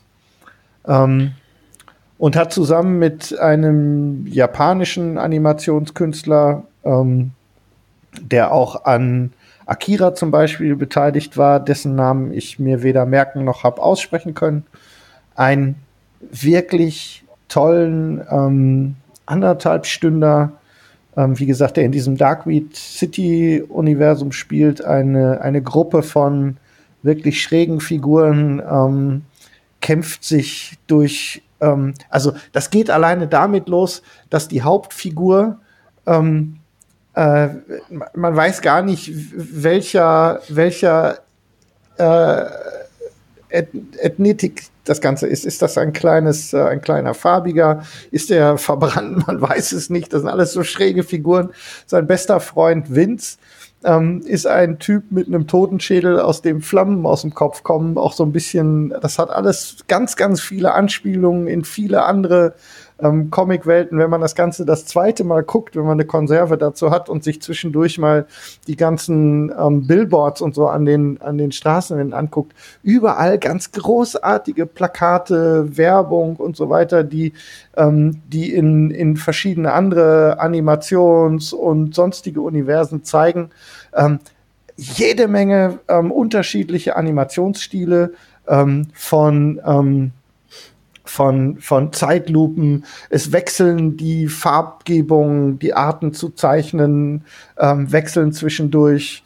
Ähm, und wie gesagt, jede Menge Anspielungen. Es gibt ein paar ganz ähm, interessante Sachen, so wie man, dann fährt ein Auto vorbei mit einem Man in Black äh, Nummernschild oder solche Sachen. Und im Grunde geht es darum, dass er irgendwie merkt, auch nichts Neues, dass offensichtlich die Erde also die Welt um ihn rum von irgendwelchen außerirdischen, merkwürdigen Wesen bevölkert worden ist, ähm, die so Tentakel-ähnliche Figuren haben, dass äh, durch einen besonderen Zusammenhang kann er in den Schatten der Menschen, die da stehen, halt diese, diese Außerirdischen sehen. Und ähm, dann gerät das Ganze in eine wilde Verfolgungsjagd mit verschiedenen, ähm, auch, auch wirklich äh, Gangster-styligen ähm, verschiedenen äh, Höhepunkten. Das Ganze ist wirklich bunt und grell und hat ähm, auch einen tollen Soundtrack und so weiter. Ähm, jede Menge äh, popkulturelle Anspielungen hat mir großen Spaß gemacht. Wirklich kann ich nur empfehlen. Mata Mutter Fukats ähm, ist im Grunde, ja, weiß ich nicht, ist äh, man muss, äh, man sollte nicht zu viel getrunken haben, weil das geht ziemlich rund. Also ist wirklich, Wo kann man das sehen? Ähm, das ist eine gute Frage. Wo kann man das denn sehen? Ähm, mir, mir wurde zu journalistischen Zwecken wurde mir etwas zugespielt, ähm, wo ich das sehen konnte. Wir schauen mal, weil das ist von 2017. Vielleicht ist es schon tatsächlich in irgendwelchen äh, Matu Fukat. Ähm, offensichtlich scheint das in den einschlägigen äh, Portalen auch bezahltechnisch noch nicht angekommen zu sein. Ja. Ja, wir schauen mal. Gibt's, ähm, oder? Also gibt es auf jeden Fall auf Blu-ray. Ich müsste mal gucken, ob. Ich gucke jetzt gerade echt mal. Das ist eine gute Frage, weil das lag bei mir schon eine ganze. Machen wir Überbrücken wir die Zeit äh, Schatten, mit ein wenig Musik. Schatten. Ähm, gibt's zu leihen bei äh, Amazon Prime Video oder als auch als Blu-ray. Ja. Gibt's zu leihen bei Prime Video. Ja. Ja, sehr geil. Werde ich mir vielleicht mal anschauen. Ist wahrscheinlich eigentlich nicht so, wo ich als erstes sagen würde, ja, das ist genau mein Ding. Aber irgendwie klingt das doch ganz spannend. Ähm, guck dir mal den, wenn du kannst. Ähm, ich habe jetzt leider keinen Link parat, aber ähm, also es ist, äh, es ist, ich habe hab, echt gelacht zwischen, es ist wirklich großartig. Und der zweite Film, wo mir zwischendurch das Lachen im Halse stecken geblieben ist, aber wenigstens haben sie mich vorher zum Lachen gebracht. Und ich finde, es muss darüber geredet werden, weil er ja aktuell auch noch in den Kinos ist, ist äh, John Wick Kapitel 3, Parabellum. Ah. Ähm, äh, gesehen? Ja. Meiner Meinung nach sogar der beste Teil der Ich Reihe. habe noch keinen einzigen gesehen, muss ich zugeben. Ach, Olli, was ja, ist denn mit dir nicht? also, aber das war mir wie mit Fast and the Furious. Dann habe ich irgendwann in einer Marathonwoche mir Teile 4 bis 8 nacheinander reingezogen und habe festgestellt, Ja, gut, das ist, das ist eine Reihe, wobei, wo mir das nicht passieren kann. Aber bei.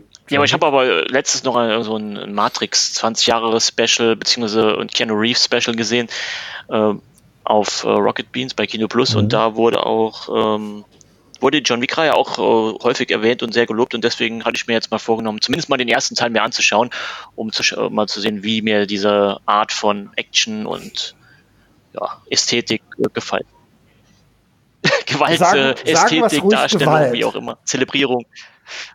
Wir können es wir können's beim Namen nennen, denn wir erreichen in Kapitel 3 ähm, neue Sphären, was das angeht. Wir erleben nicht viel Neues tatsächlich. Und ähm, wir schließen mit Kapitel 3 auch wirklich nahtlos exakt am Ende von Kapitel 2 an. Ähm, das Einzige, was wir anders machen zu Kapitel 2 ist, wir geben einfach noch mal eine Nummer Gas, ähm, schneiden dafür ein bisschen was von der Geschichte ab. Also die wäre jetzt tatsächlich in, in drei Sätzen erzählt. Da ist nichts dran, was nicht über ein wirklich ähm, ganz äh, normales Maß zu versuchen, ähm, so einen Film über die Zeit zu bringen, einfach irgendwas zu haben, womit man einen Anfang, einen Mittelteil und ein Ende irgendwie aneinander knoten kann. Und es ist ja nicht mal, also ich glaube, es ist ja ein Vierakter, wenn man es genau nimmt, ähm, wobei er geschnitten ist wie ein Dreiakter. Ähm, das heißt, grundsätzlich geht's eigentlich ja, es geht ja einfach los. So, und es hört dann einfach irgendwann auf und zwischendurch sterben einfach hunderte von Leuten. Und ähm, ein paar der, ein paar der Dinge ähm, haben wir schon gesehen in dieser oder ähnlicher Form, weil die, die Gewaltästhetik, wenn man mal so will, also die Art zu choreografieren und, ähm, und, und bestimmte, ähm, bestimmte Methoden sozusagen und auch die, ähm, diese angedeutete Kreativität des sich aus einer bestimmten Situation rausbringt von John Wick ähm, haben wir so Pferde. haben wir so oder so ähnlich genau haben wir so oder so ähnlich ja schon in in den ersten beiden Teilen gesehen und ähm, ich glaube was dieser ganzen Reihe besonders gut tut ist so also was das angeht ist ja es ist nicht jedermanns Sache ich, wir waren mit Freunden drin ähm, und die Frau meines äh, Kumpels, ähm, die fand das alles überhaupt nicht so lustig, um ehrlich zu sein. während, während mein Kumpel und wir haben, uns, wir haben uns weggeschmissen die ganze Zeit. Und es geht von der ersten Szene los und sie lassen sich einfach, wie gesagt, wir, wir erleben einige Dinge, ähm, erleben wir so oder so ähnlich wieder, aber sie lassen sich jedes Mal was Neues noch wieder einfallen, was dann wieder auf, sagen wir mal, so schräge Art und Weise dann doch noch mal eine Nummer draufsetzt. Ähm, also das geht ja in diesem Museum ganz am Anfang los. Nie wurden, nie kamen mehr Messer zum Einsatz für so wenig Menschen. Es ist so großartig, wie, Oh ja. wie diese Szene endet. Es ist so, es wäre doch eigentlich auch schon, wo jeder andere Regisseur aufgehört hätte. So.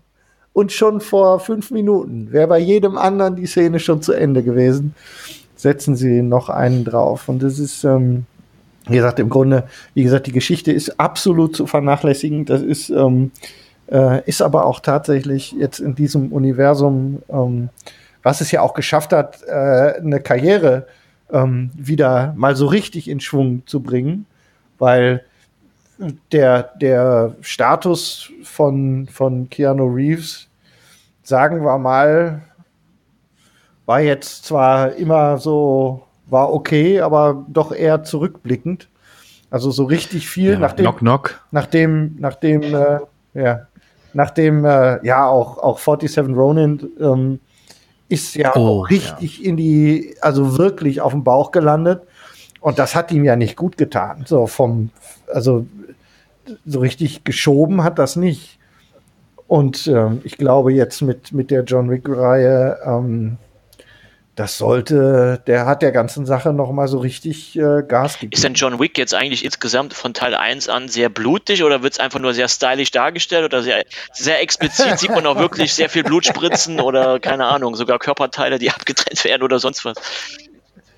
Also, ähm, Jan, ähm, nach der Szene mit, den, ähm, mit dem Pferd haben wir ja dann in der nächsten Oh. Szene die Nummer mit den Motorrädern auf der, in dem Tunnel auf der Brücke.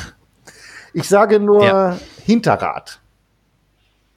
Blockiert. Ja, Also, das beantwortet. Ja, also ich warum will, nur? Nicht, ich will nicht spoilern. Ich will nicht spoilern. Ähm, also, es ist, ähm, es ist explizit gewalttätig, also ernsthaft, so. Ähm, aber immer in, ähm, nee, das, es gibt keine Entschuldigung. Auch die, auch, ähm, auch die Hunde, ne? Also das ist, wenn es einen Grund gibt, sich morgen zwei riesige abgerichtete deutsche Schäferhunde anzuschaffen, ähm, dann sind es die Köter von Halle Berry in dem Film. Aber es werden halt, also es werden keine Gefangenen gemacht, Olli. Es gibt keine Gefangenen. Und zwar von der ersten bis zur letzten Sekunde. Aber du hast immer das Gefühl, dass das, ähm, dass das so ein, ähm, das ist aus, das ist so aus sich rausgetrieben. Du hast in diesem ganzen John Wick-Universum, hast du immer das Gefühl, dass das so eine, ähm, das ist so ein, so ein, ähm, so eine Subkultur. Das findet immer außerhalb von unserem Leben statt. Das hat ja auch was damit zu tun, Ja.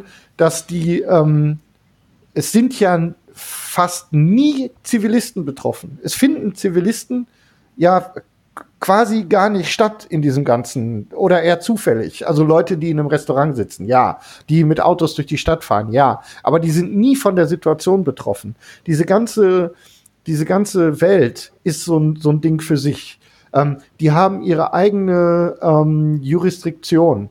Auch wunderbar hier, ähm, wie heißt die Schauspielerin, die die Richterin spielt in John Wick? Die habe ich gesehen in ähm, äh, Orange, it's the New Black. Ähm, äh, Asia, Asia, Asia, warte, ich hab's, ich hab's, ich hab's, ich hab's. Carrera. Asia Kate Dillon heißt die. Also es gibt eine, gibt, ähm, so, äh, da, da spielen dann so Zufälle auch eine Rolle. Diese Frau ist ähm, schmächtig, die hat keinerlei, ähm, also die trägt zu dieser Gewalt nicht bei, aber ähm, die strahlt so eine Bosheit aus. Und ähm, übrigens, das Tattoo ist echt, ne? Die hat so ein, die hat ein deutschsprachiges Tattoo auf dem Hals, was man die ganze Zeit sieht. Da steht Einfühlung. ja, das ist mir auch aufgefallen. Ja, da steht Einfühlung. So, das hat, und, und Ja. dieses Tattoo ist tatsächlich echt. Also in, in allen anderen Rollen decken die das ab und sie hat dieses, das so auf der, auf, ich glaube, so auf der rechten Seite vom Hals, so über den gesamten Hals groß, das deutsche Wort Einfühlung tätowiert. Und das, ähm, das sind so, ähm, du hast mit diesen, mit diesen Hotels, also diese, ne, der Treffpunkt und, und all die, ähm, all die Organisation und so weiter findet immer in diesem Hotel Continental statt. Ob das jetzt in Asien, in, in, in New York oder sonst irgendwo ist, da kumuliert das alles. Da trifft sich, da trifft man sich, da werden die Entscheidungen getroffen, da sind alle Menschen. So, da ist, also da, da geht das immer los. Und ähm, diese, ähm, das ist immer, das ist immer irgendwie surreal. Also das ist zwar, es ist schwer explizit so, Ja? Und es gibt ein paar Methoden, die, also ich, sagen wir mal so, deine Freundin ähm, sollte eine gewisse Art von Abhärtung schon mitbringen. Aber, äh, also wie gesagt, die Frau von meinem, von meinem Kumpel, mit der wir zusammen drin waren, die fand das überhaupt nicht lustig. Und ähm, hat die denn die ersten Teile gesehen? Nee, Wahrscheinlich nicht, oder? Und dann wird's halt schwer, ne? weil halt die Geschichte ja. auch, ähm, dann ist halt Mist mit der Geschichte. Ne? Du kommst halt nicht mit und ja. du bist halt, ähm, es geht halt, äh, der, der, diese drei Zeilen Vorspann sind durch und dann geht's mit allen einfach durch. Ne? So. Und aber wie gesagt, dadurch, dass das immer so ähm, auch entrückt wirkt, ist es zwar explizit und auch wirklich vordergründig gewalttätig, aber ähm, ja, ja ähm, Game of Thrones ist auch gewalttätig. So. Ja. Von Apropos Game of Thrones. also ähm, auch ähm, falls nur ganz kurz, letzter, letzter Satz, ja? letzter Satz einfach ruhig. dazu. Einfach, wie gesagt, für mich der ähm, die ganze Reihe ist ähm, ist einfach sehr speziell und ähm, und und wirklich für dieses Action-Genre auch eine ganz ganz schöne ähm, ja auch ein Weckruf, glaube ich, dass man wieder eine neue eine neue Figur, die ähnlich durchgestattet ist, weiß ich nicht wie damals Jason Bourne zum Beispiel, das ja auch ziemlich losgegangen ist. Ähm, und äh, da haben wir jetzt wieder so einen Höhepunkt von so einer Figur, auch noch mal wieder auf eine ganz andere Art. Und äh, ich äh, finde, wie gesagt, es wird jetzt einfach von Teil zu Teil besser, was ja nicht normal ist. So, und deswegen von mir auch an der Stelle einen Daumen hoch. Und dann ist meine Liste auch leer von, von Filmen. Ja. Vielleicht deswegen gerade der Schwenk zu Game of Thrones, Olli, falls du dir das noch überlegst, die Serie zu starten. In Teil 1 taucht dann sogar Elfie Allen auf als äh, Gegenspieler, Theon Greyjoy. Ah ja, vielleicht ist das für dich nochmal ein Anreiz. Genau, vielleicht ist das schon mal ein Anreiz, dir den, den Film anzugucken. Also ich gucke mir auf jeden Aber, Fall an. Also ähm, sinnlose Gewalt äh, habe ich jetzt grundsätzlich in Filmen zumindest, ich muss vorsichtig sein, wenn meine Freundin das hier hört, aber gru- grundsätzlich mit sinnloser Gewalt auf Leinwand kann ich durchaus umgehen. Also es ist nichts, dass ich jetzt sage, okay, ich kann, muss mich jetzt äh, immer ganz äh, tiefgründig äh, unterhalten Und ähm, du hast eine, du hast eine, du hast eine wunderbare Ausrede. Es ist nicht sinnlose Gewalt. Es geht um die, es geht um einen kleinen Hund. Aber- Genau, und äh, Und dafür, dafür tun wir Genau, alles. Ha- Hachiko und so andere Filme haben schon gezeigt, Hu- Hundeschicksale sind sehr, sehr, sehr wichtig im Film und Fernsehen. Ja. Beim Hund hört es auf. Und der erste Teil ist. Der erste Teil fängt auch deutlich ruhiger an. Mhm. Also ich finde, den ersten Teil habe ich mit meiner Frau gesehen und Das geht das war auch. schon okay. Also, Ja. ja, ja, ich wollte gerade sagen, also der erste Teil ist wirklich noch äh, Mhm. Gefühlt harmlos im Gegensatz zu zwei und drei. Also man merkt wirklich, die drehen immer mehr die Uhr oder drehen immer mehr das kleine Äffchen auf und das Äffchen geht immer mehr mit, äh, ab und ähm, ja, Ja, Teil drei und kein Ende in ist schon extrem, ja. Genau, kein Ende in sich. Und ähm, apropos ähm, Keanu Reeves, ja, sehe ich auch so. Mit John Wick hat er noch mal jetzt äh, echt so einen zweiten Frühling erfahren. Ähm, die drehen gerade Bill und Ted. Da Oh, gibt es auch schon ein paar Szenen, Fotos von. Da bin ich mal sehr gespannt drauf. Ja, genau, Teil 3.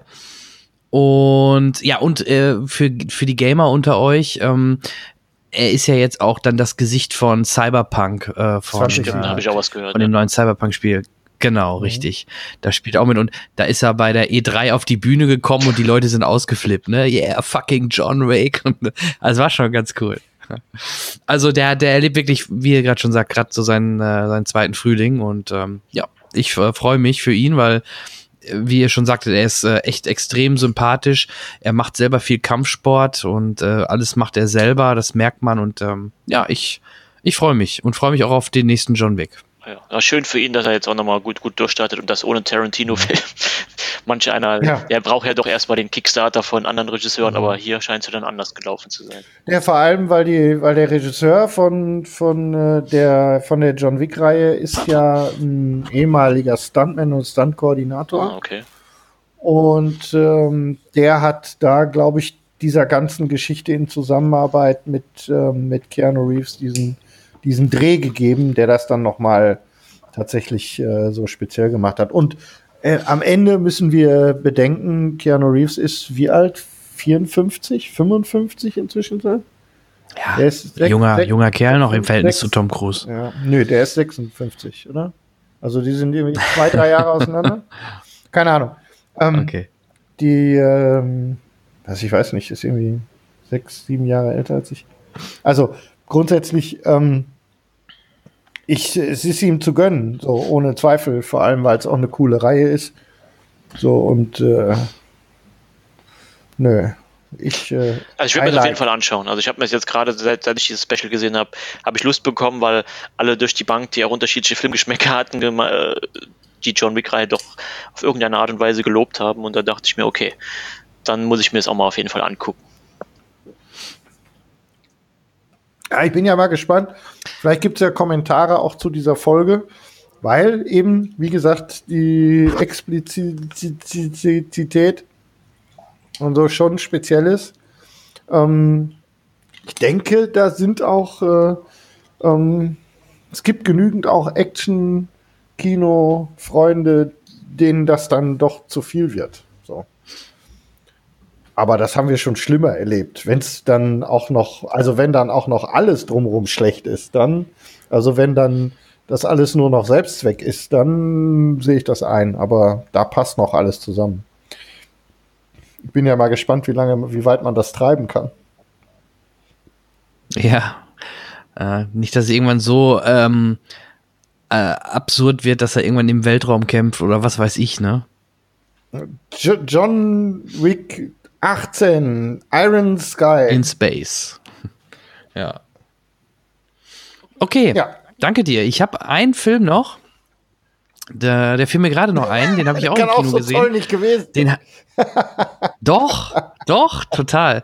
Jetzt ernsthaft, Ja. ohne ko komplett ironiefrei.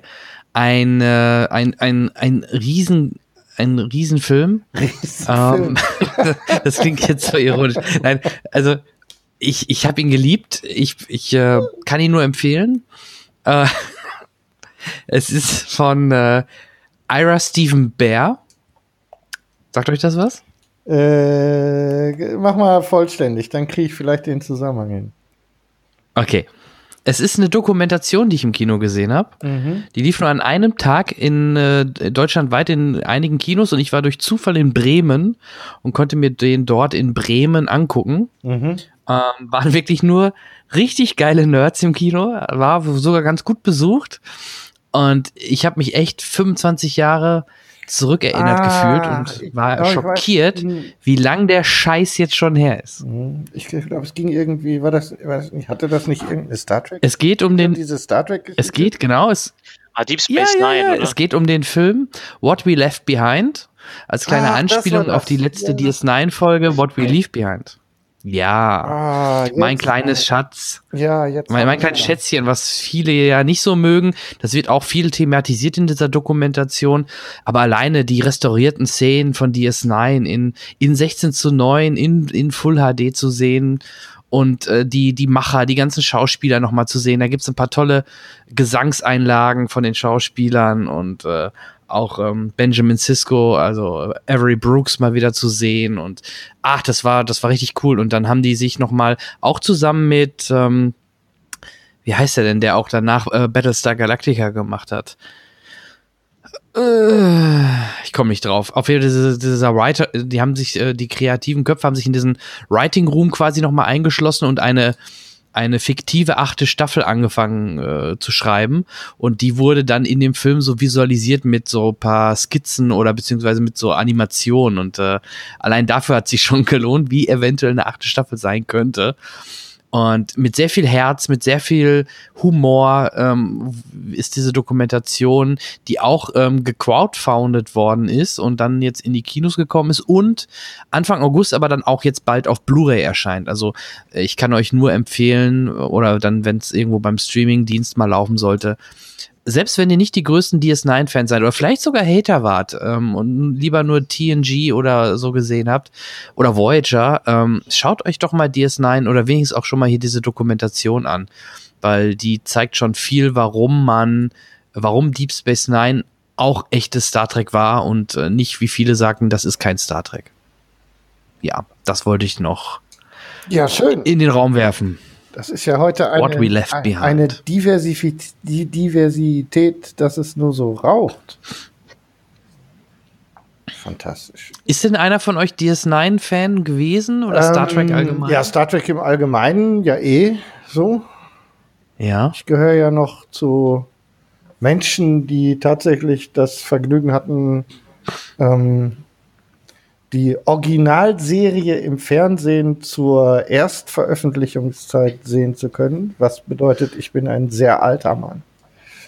Ähm, bin dann allerdings, Naja. ähm, bin dann allerdings, also irgendwann hat man ja, äh, ändern sich so die Prioritäten. Ähm, ich, aber Deep Space Nine hat bei mir noch ganz gut funktioniert, so tatsächlich.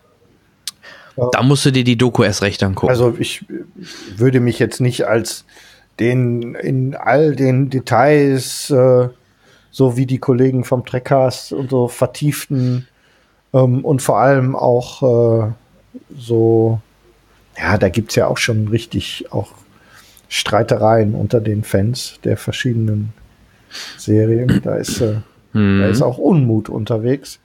Was ich auch verstehen kann. Jetzt gerade so auch mit der, mit der, mit der aktuellen Entwicklung rund um das gesamte Star Trek-Universum kann verstehen, dass einige auch mit den aktuellen Kinofilmen nicht so super zufrieden sind. Das sehe ich ein.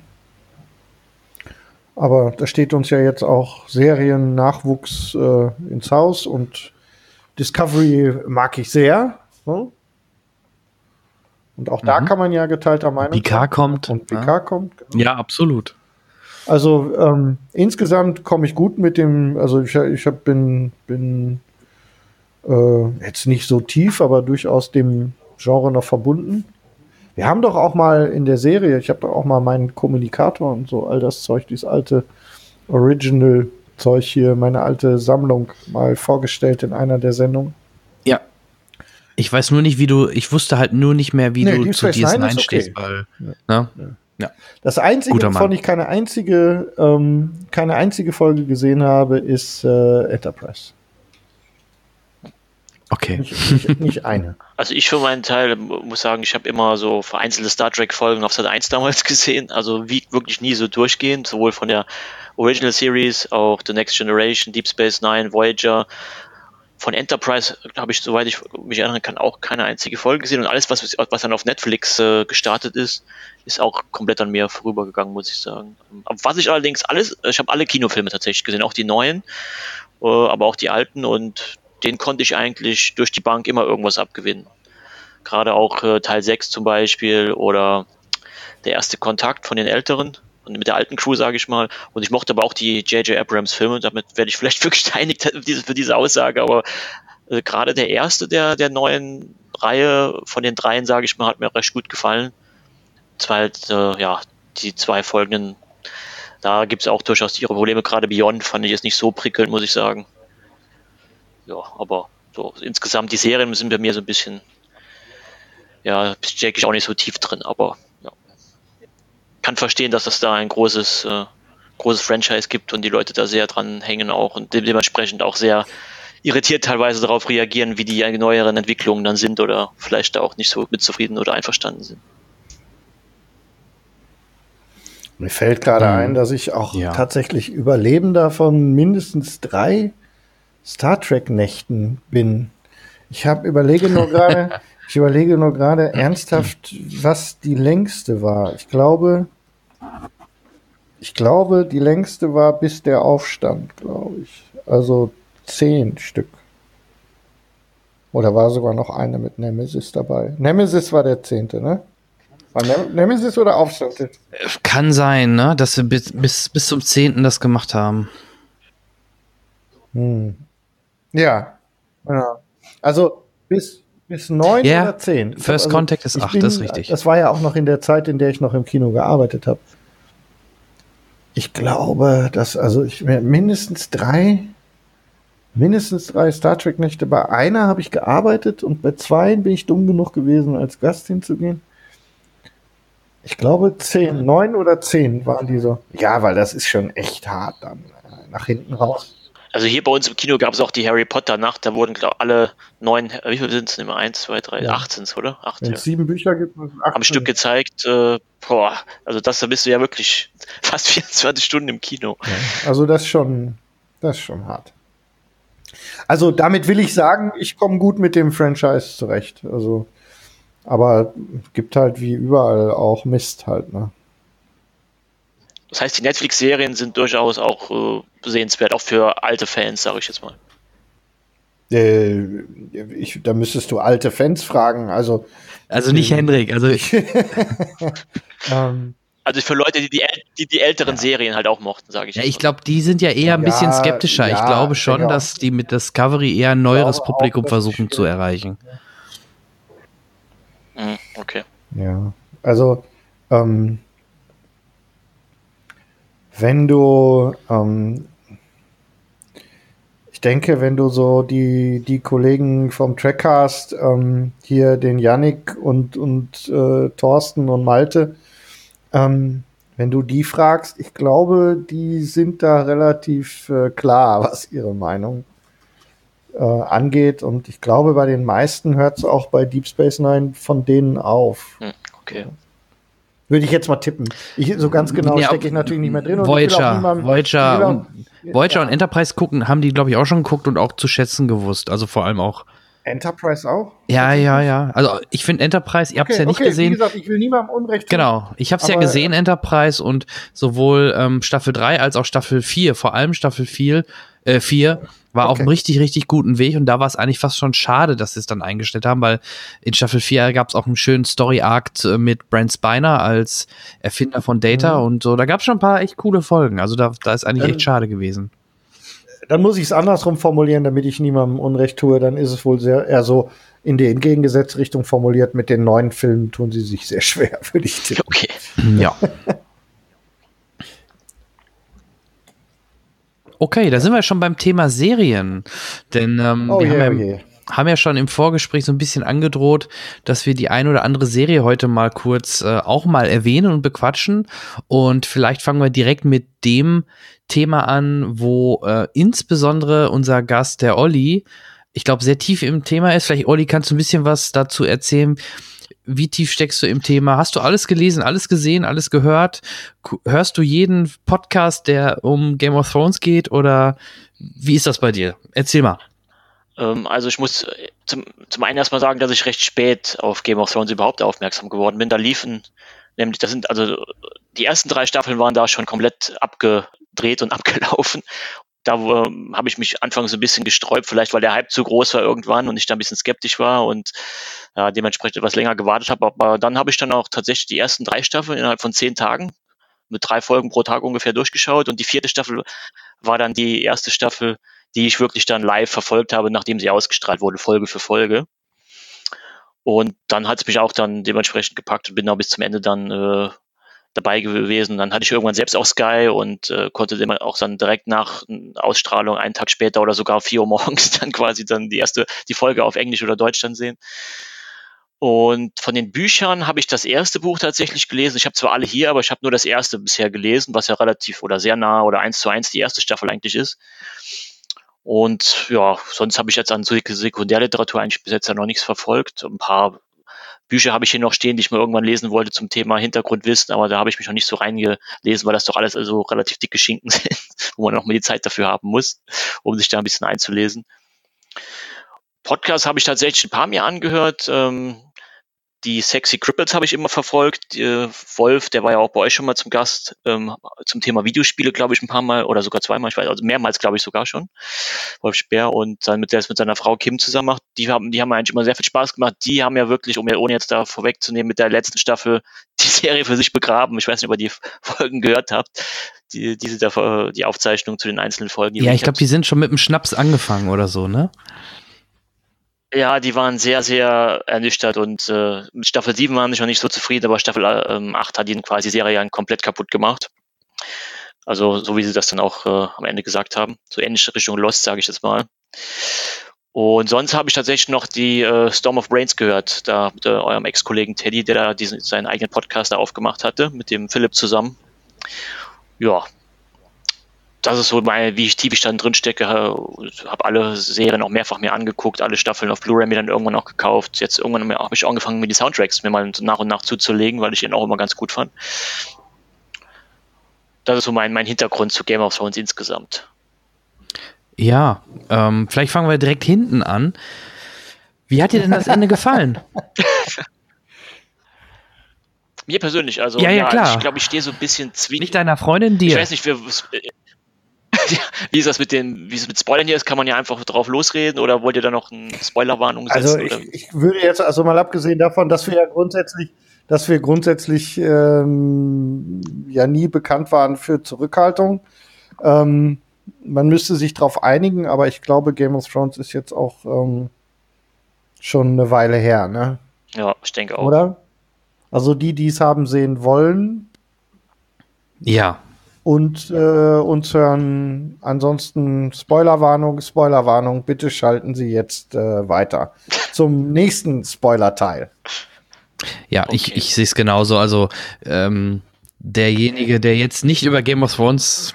Ja. Du kannst, naja, aber nein, dann kannst du ja, das ist ja, dann, dann fangen wir ja jetzt auch schon falsch an. Du kannst ja nicht mit dem Ende der Serie anfangen als Frage, wie hat dir denn das Ende gefallen? Ja. Wenn du gleichzeitig nicht spoilern willst für Leute, die es noch nicht gesehen haben.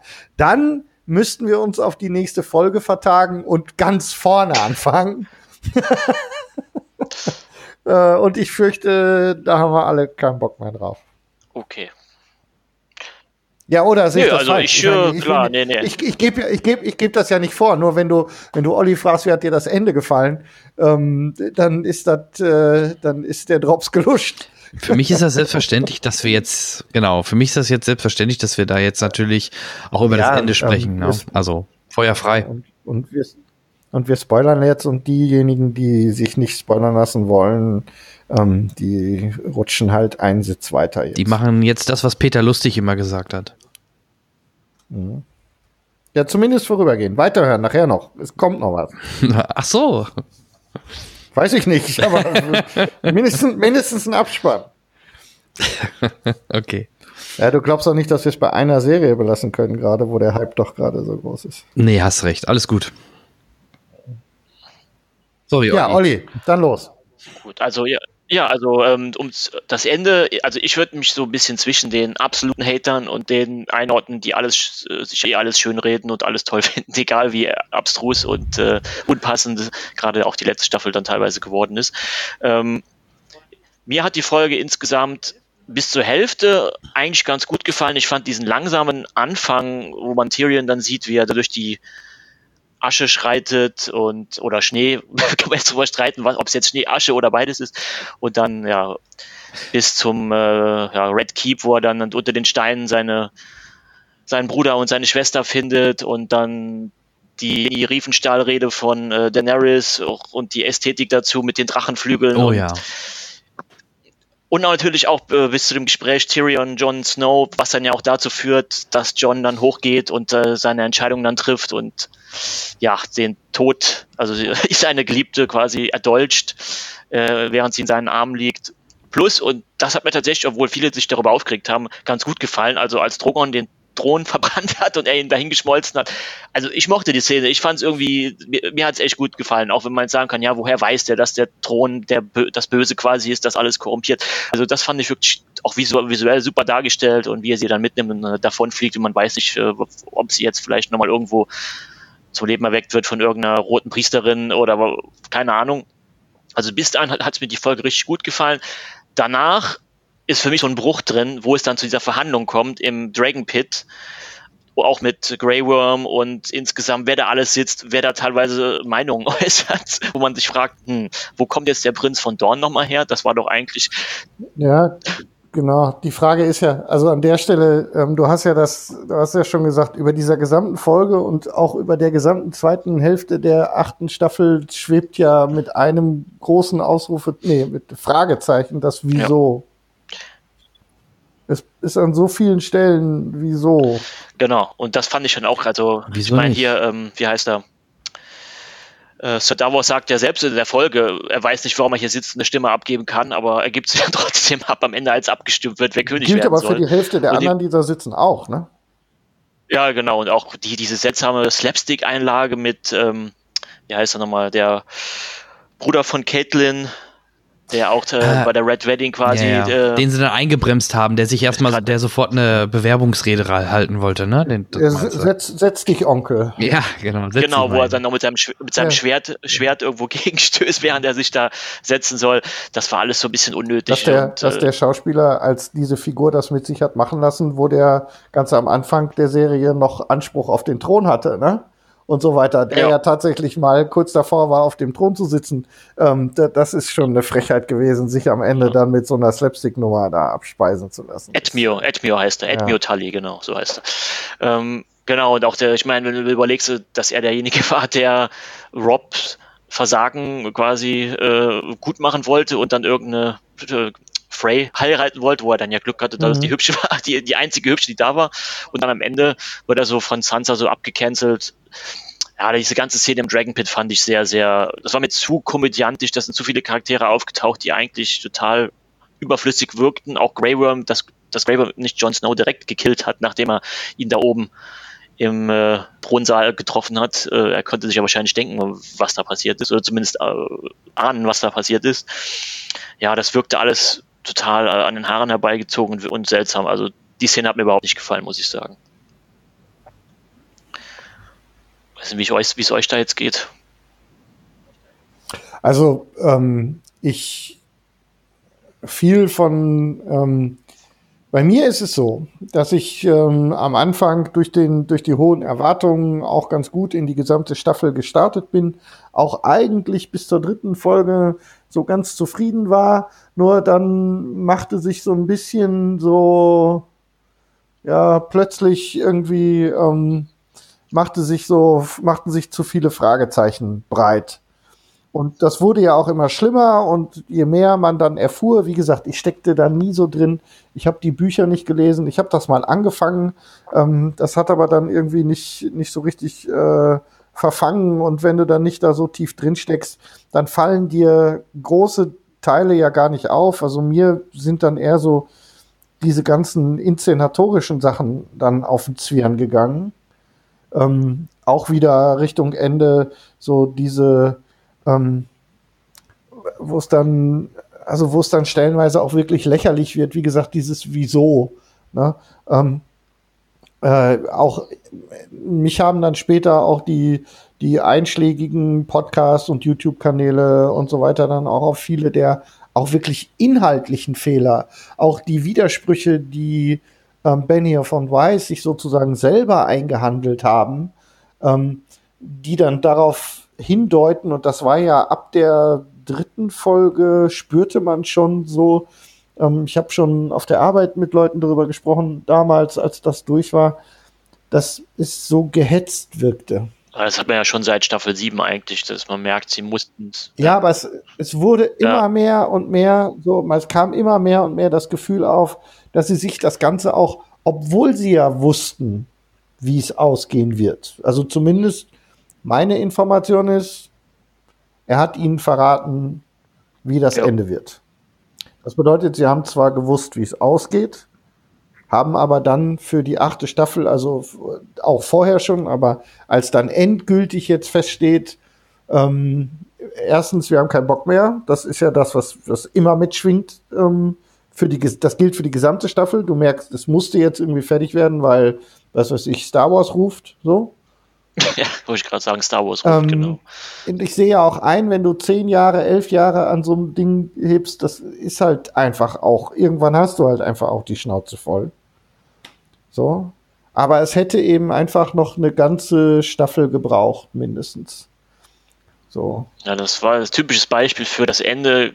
Hätte man vielleicht nachvollziehen können, wenn der Weg dahin besser erklärt geworden Ja. wäre, wenn zu, vielleicht zumindestens, wenn sie unbedingt die zehn Staffel Länge beibehalten wollten, dass sie dann ähm, äh, die acht Staffel, Entschuldigung, dann, dass sie dann äh, wenigstens bei den zehn Folgen pro Staffel geblieben wären. Das wären immerhin drei Folgen mehr bei der siebten und Mhm. Zwei Folgen mehr bei der, nee, vier sogar bei der, bei der letzten. Ja. Da hätte man einiges mehr erzählen können, mehr etwas plausibler machen können und, und am Ende wäre vielleicht dann auch der, der König, der dann auf dem, ja nicht auf dem eisernen Thron, aber auf seinem, der dann quasi der neue König geworden ist mit, äh, mit Bron, dann, äh, dann wäre das etwas plausibler rübergekommen und nicht so seltsam und man hätte nicht den Eindruck gehabt, derjenige, der am wenigsten in der achten Staffel gemacht hat, gerade wenn man sich die dritte Folge so vor Augen führt, ist derjenige, der am Ende der König wird, ja.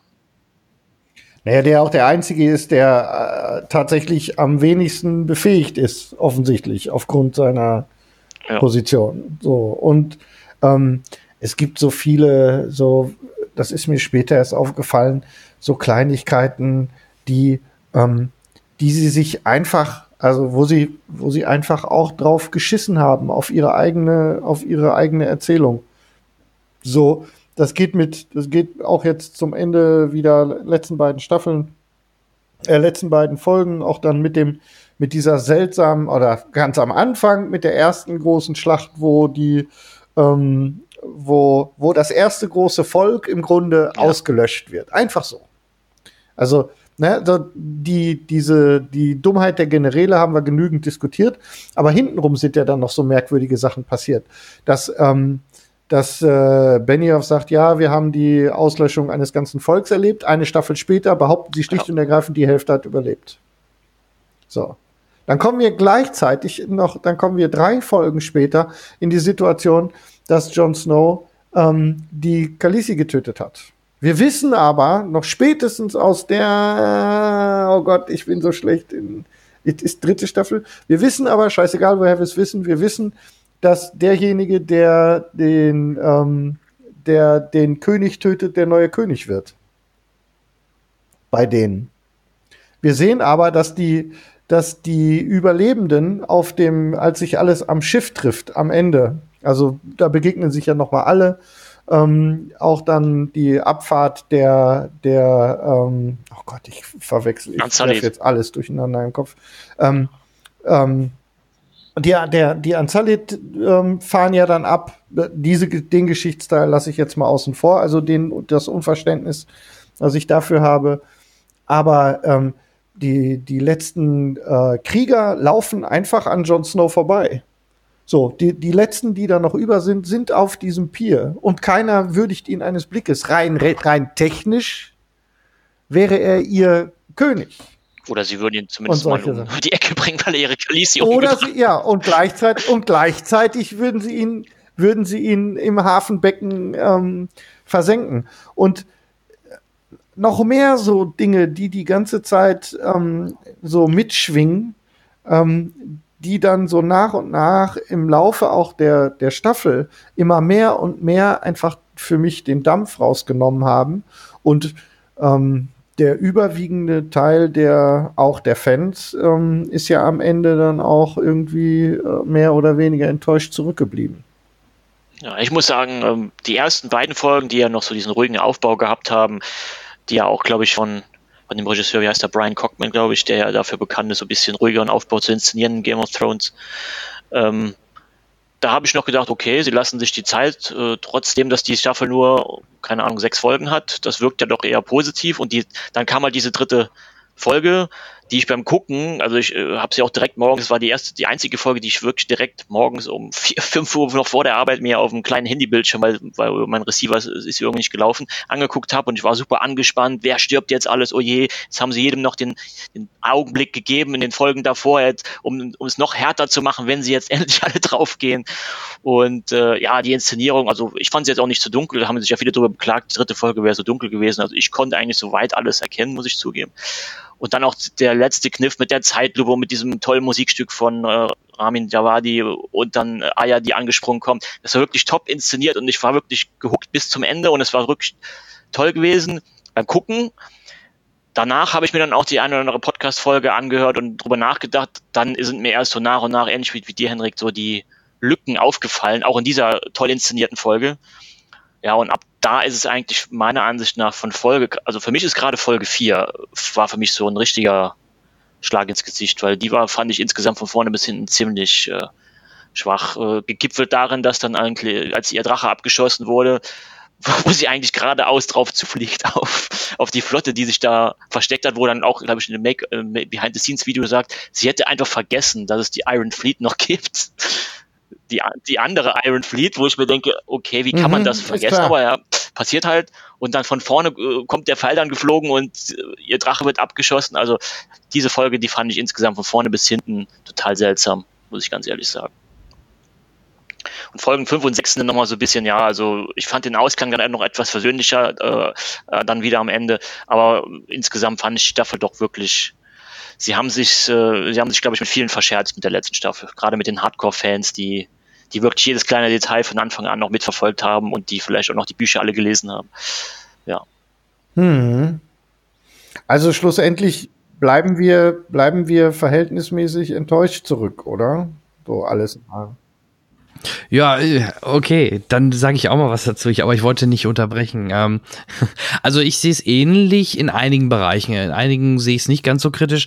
Also Folge 1 und 2 haben mir auch sehr gut gefallen, auch wie du schon sagtest, der langsame Aufbau. Folge 3 war ich ähm, in der Ansicht ein bisschen enttäuscht, wie das Ganze sich aufgelöst hat mit dem Night King und äh, auch dann das Ganze mit... Ähm, mit dem äh, Three-Eyed Raven. Ich habe da irgendwie was Übernatürlicheres erwartet oder ich weiß nicht, irgendwie habe ich was anderes erwartet, als in der Folge wird der Night King erledigt und dann ist die Bedrohung weg. Weiß ich nicht, war ich irgendwie bisschen überrascht. Das, das Ganze hätte, hätte sogar eine ganze Staffel gebraucht, um das richtig aufzulösen. Ja, genau. Ja, genau, genau. So, ähm, deswegen war ich an sich, die Schlacht war cool inszeniert. Eigentlich waren auch zum, äh, auch schönes Beispiel mit, äh, das passt irgendwie nicht. Äh, habt ihr gerade schon drüber gesprochen, hier die, die, die, das reitende Volk war ja eigentlich durch den ersten Sturmangriff war erledigt. Da, da ist ja keiner mehr oder kaum einer mehr zurückgekommen. Und dann in den Endschlachten so und auch dann nachher bei der, ich nenne es fast schon Siegerehrung, also äh, da waren plötzlich die ganzen, äh, ganzen Reiter, äh, die ganzen, die waren alle wieder da. Also das habe ich, das konnte ich, das, das, das war mir ein Dorn im Auge. Das war mir für mich einfach nicht, nicht schlüssig und es passte irgendwie nicht. Ne? Und ähm, ja, Folge 4 war ja das, war die Folge so nach dem Kampf, ne? Ähm, ja, auch das mit dem Boot und mit der, mit, mit dem, mit dem Drachen, das war Quatsch und passte nicht ganz, fand, fand, fand ich auch nicht so pralle. 5 und 6 hat mir eigentlich wiederum dann ganz gut gefallen. Einige haben so ein bisschen den Sinneswandel von Daenerys ähm, bemängelt, dass das so plötzlich gekommen wäre. Aber wenn man, ich habe mir da auch ein paar Rückblicke über die Staffel nochmal angesehen, wenn man sich das mal genauer anschaut, wurde das eigentlich immer gut aufgebaut und sie war schon immer sehr radikal und extrem. Nur oft waren wir immer auf ihrer Seite und es waren in Anführungsstrichen böse Leute. Die hat, die hat auch Leute ans Kreuz genagelt und solche Geschichten und äh, das waren für uns aber immer die Bösen und deswegen haben wir da, das sind wir da quasi emotional und vom, vom Kopf her mit ihr mitgegangen.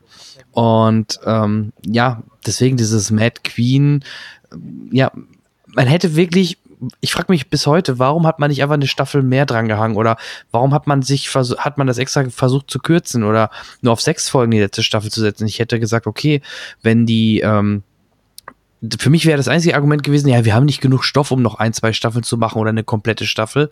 Äh, deswegen quetschen wir, oder deswegen machen wir das jetzt auf sechs Folgen, damit es nicht gequetscht wirkt.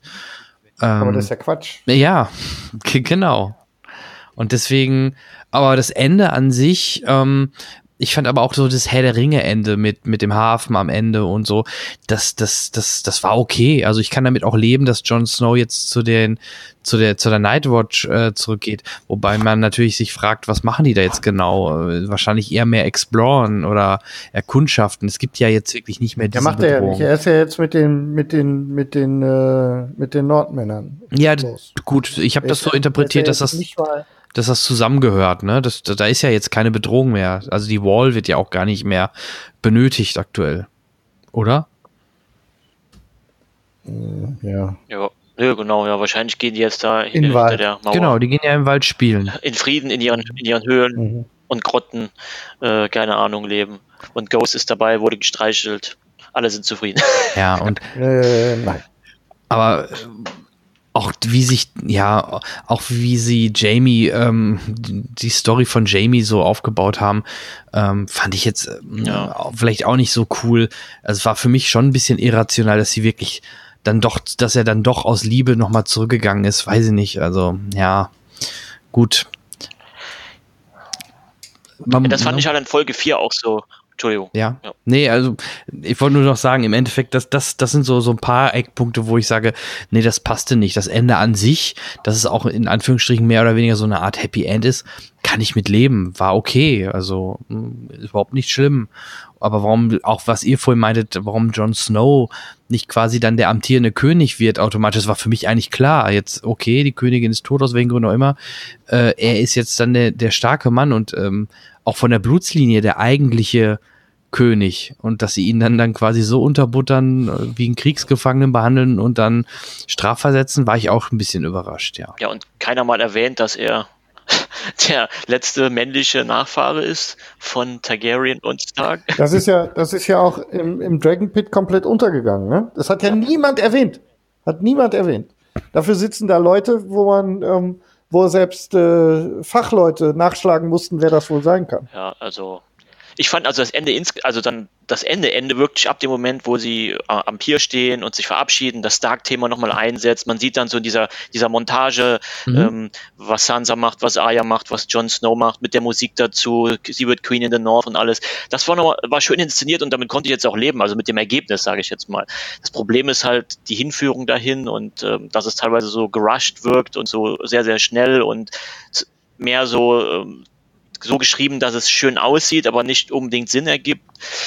Das war halt gerade in dieser Staffel fand ich teilweise sehr stark sehr stark äh, festzustellen und auch gerade bei Folge 4, deswegen hat man die auch besonders äh, ist die mir besonders negativ aufgefallen. Auch dieses ganze äh, Besäufnis, sage ich jetzt mal so ganz flapsig formuliert am Anfang, wo dann alle da die, diese, diese Trinkspiele, auch mit Tormund und dann gerade auch Brienne und Jamie, dass die dann so eine Liebesbeziehung anfangen. Für mich war das immer so eine andere Ebene. Die waren sehr, waren, hatten Respekt füreinander, aber es war jetzt nicht so diese körperliche Ebene. Das hat für mich auch irgendwie nicht so ganz gepasst und dass er dann noch dann wieder feststellt, dann plötzlich, ja, aber eigentlich liebe ich ja Cersei und geht dann wieder zurück.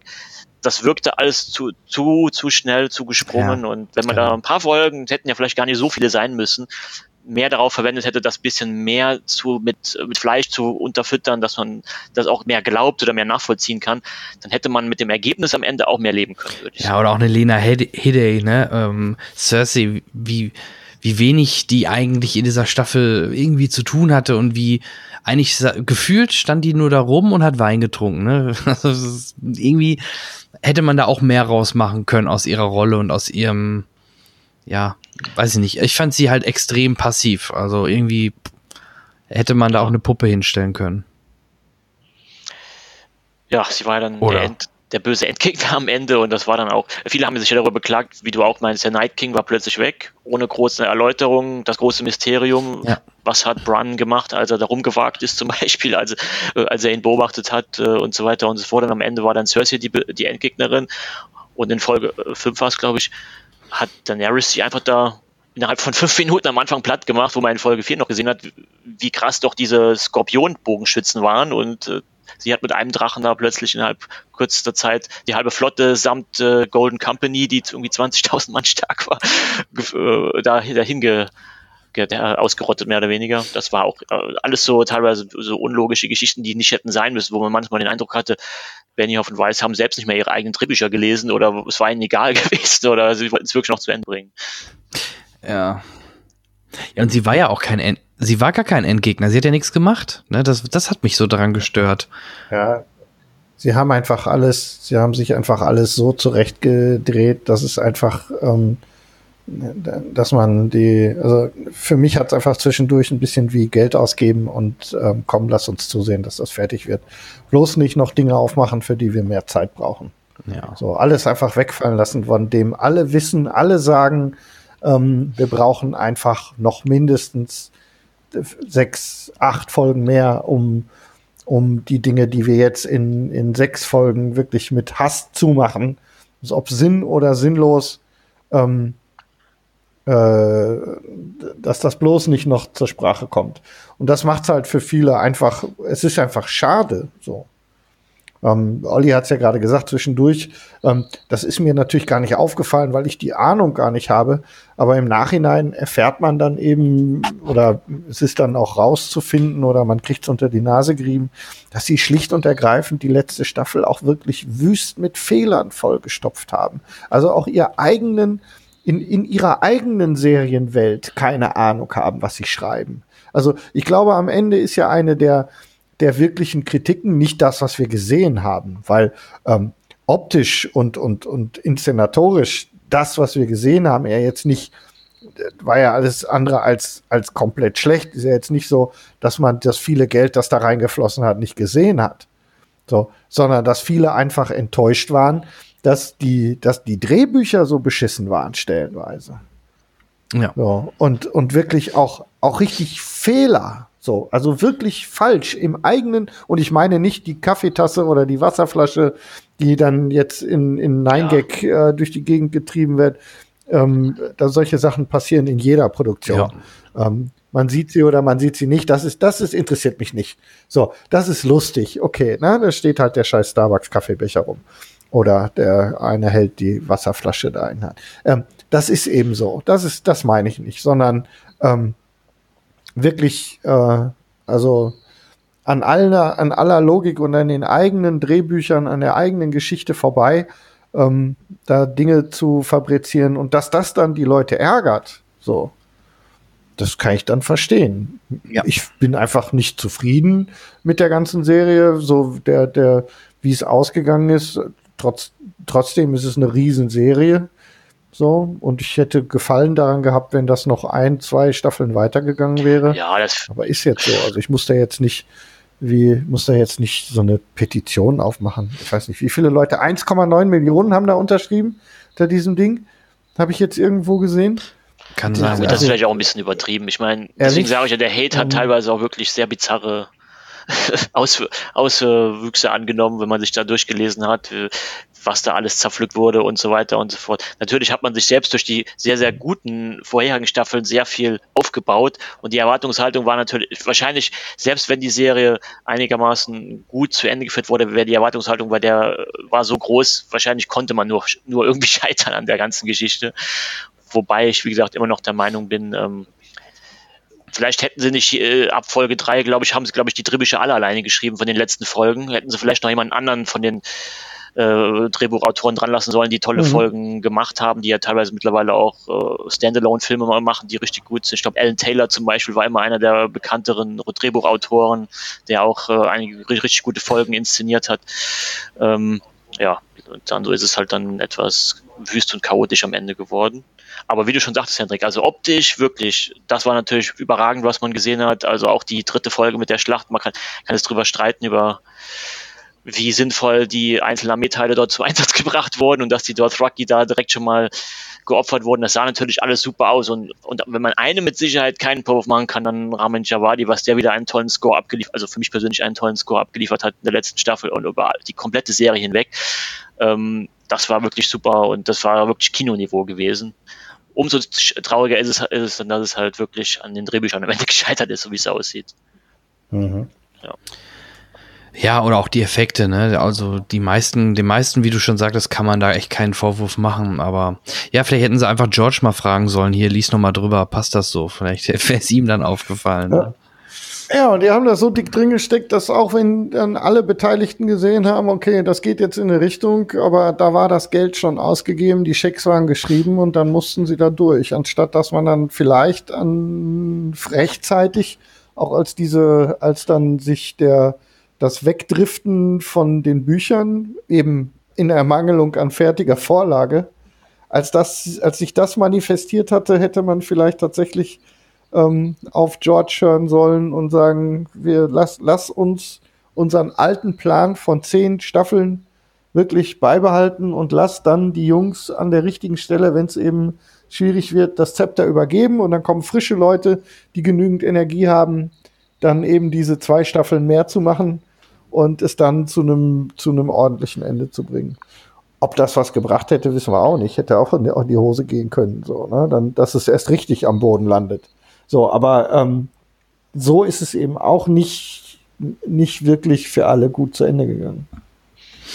Ja, aber es ist jetzt zu Ende. Und äh, es kommt ein Spin-off. Äh, genau.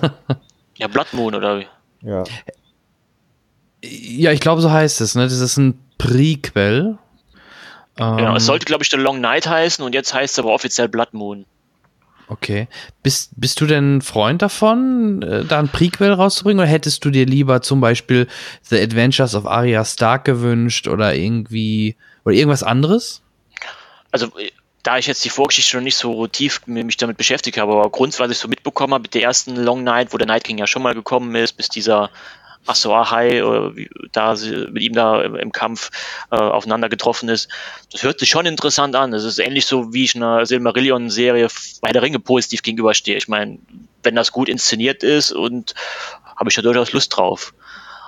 Zumal, wenn er die Adventures Mhm. of Arya Stark wäre ja dann wirklich wieder wahrscheinlich rein fiktiv, ohne irgendeine Bu Buchvorlage. Und man hat ja gesehen, wenn keine Buchvorlage mehr da ist, wird es schon schwieriger und ich weiß nicht, ob, ob ich das dann so insgesamt Ja, äh, so toll finden würde. Zumal ich auch Ayas äh, Strang in den letzten Staffeln, äh, seit sie in Bravos war und The House of Black and White und da ausgebildet wurde von Tom, Tom Vlaschia, das war immer der Strang, der mich am wenigsten interessiert hat, muss ich ganz ehrlich sagen. Ja, und hätte auch zusätzlich zur Folge, dass sie, ähm, dass sie in die Schwierigkeit geraten würden, ähm, in der da, dann wird die Welt, würde für Aria sehr eng, weil sie mit vielen, ähm, mit viel Gewalt ähm, dann viele auch Begegnungen mit bekannten Figuren, bekannten Gegenden und so weiter hätten vermeiden müssen. So, ne, weil ähm, ich mit Sicherheit, äh, du kriegst halt nicht mehr alle ähm, Darsteller, ähm, die wiederum haben Vorstellungen, das wird dann auch wieder unendlich teuer und so weiter. Ähm, da in so einer Serie, gerade in dem Spin-off, oft Risiko steckt, ähm, ist diese Geschichte, die dann jetzt irgendwie ein paar tausend Jahre früher spielt, die kannst du wunderbar in diese Welt implementieren. Du brauchst keine Sorgen haben, dass du an einer Stelle irgendwie einen äh, Jon Snow-Dobel von hinten zeigen musst und die und dir die Zuschauer, dich die Zuschauer auslachen, Mhm. weil, ähm, weil die sich da begegnen müssen. So, ne? Und ähm, das ist halt, äh, ich denke, das, das spielt ihnen in die Hände, auch zusätzlich noch natürlich. Zumal es ja auch da Stoff gibt, irgendeine, Liter irgendeine literarische Vorlage, auch wenn es nur so, so aller so Geschichtsbüchermäßig, sage ich jetzt mal, so eine, äh, ohne ausgearbeitete Dialoge vielleicht, existiert ja anscheinend und ich denke, da George R. R. Martin kann da auch nochmal so ein bisschen als Advisor oder irgendwie externer Berater mit Sicherheit da ein bisschen ein Auge drauf haben. Vielleicht gerade im Hinblick darauf, dass er jetzt das Ende gesehen hat und vielleicht nicht auch selbst nicht so mit damit zufrieden ist, da hört man ja auch die unterschiedlichsten Meinungen. Die, die einen sagen, er ist damit zufrieden, die anderen äh, äußert sich gar nicht dazu. Also da erfährt man wahrscheinlich erst irgendwann später mal, was er wirklich dazu meint. Ja, das stimmt. Ja. Ja, aber so ein Und vor allem werden wir es hören, wenn die, wenn, wenn Benioff und Weiss Star Trek in den Sand gesetzt haben. Dann werden sich alle Star Wars. Äh, Star Wars, Entschuldigung. Entschuldigung. Das ist ja noch viel schlimmer. Die sind ja wirklich jetzt im Star Wars-Bereich unterwegs, ne? Und ähm, ja, dann Die Star Wars-Fans werden mit, mit Sau werden sich sehr genau angucken, was da passiert, seit, Ja, die werden da äh, spätestens genau seit dem Ende von Game of Thrones.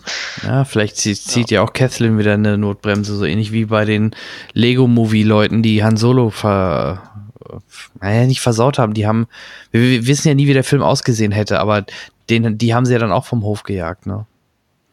Oder nee, noch besseres Beispiel war hier mit äh, Jurassic Park 3, der Trevor so und so, der den eigentlich machen sollte. Nee, oder war das Star Wars? Das war doch Star Wars, ne? Der soll doch den, den Episode 9 ursprünglich machen. Und den haben sie doch dann vom Hof gejagt, weil er dann so Flops hingelegt hat. Und äh, ja. Ich meine, vielleicht ist das so eine, so eine ähnliche Analogie jetzt dann mit den Benioff und Weiss. Aber mal schauen. Eigentlich wurden die ja immer so als Masterminds äh, hochgepriesen, aber ich glaube, durch die letzten zwei Staffeln äh, sind da viele deutlich skeptischer geworden. Ja, die Frage ist halt, wie, wie viele von den richtig, es gibt ja so, die, so diese Highlight-Folgen, die jeder so hat, wenn man sich so die, auf YouTube die Videos anguckt, die 10, 20 besten Folgen von Game of Thrones, da kommt ja immer irgendwie die Hard Home-Folge vor aus Staffel 5 oder ähm, ja. Ja, Battle of the Bastards aus, aus Staffel 6 oder die letzte Folge Winds of Winter aus Staffel 6, die Oh, so ja. überragend und äh, da meistens haben die da nicht Regie, Regie geführt, die beiden.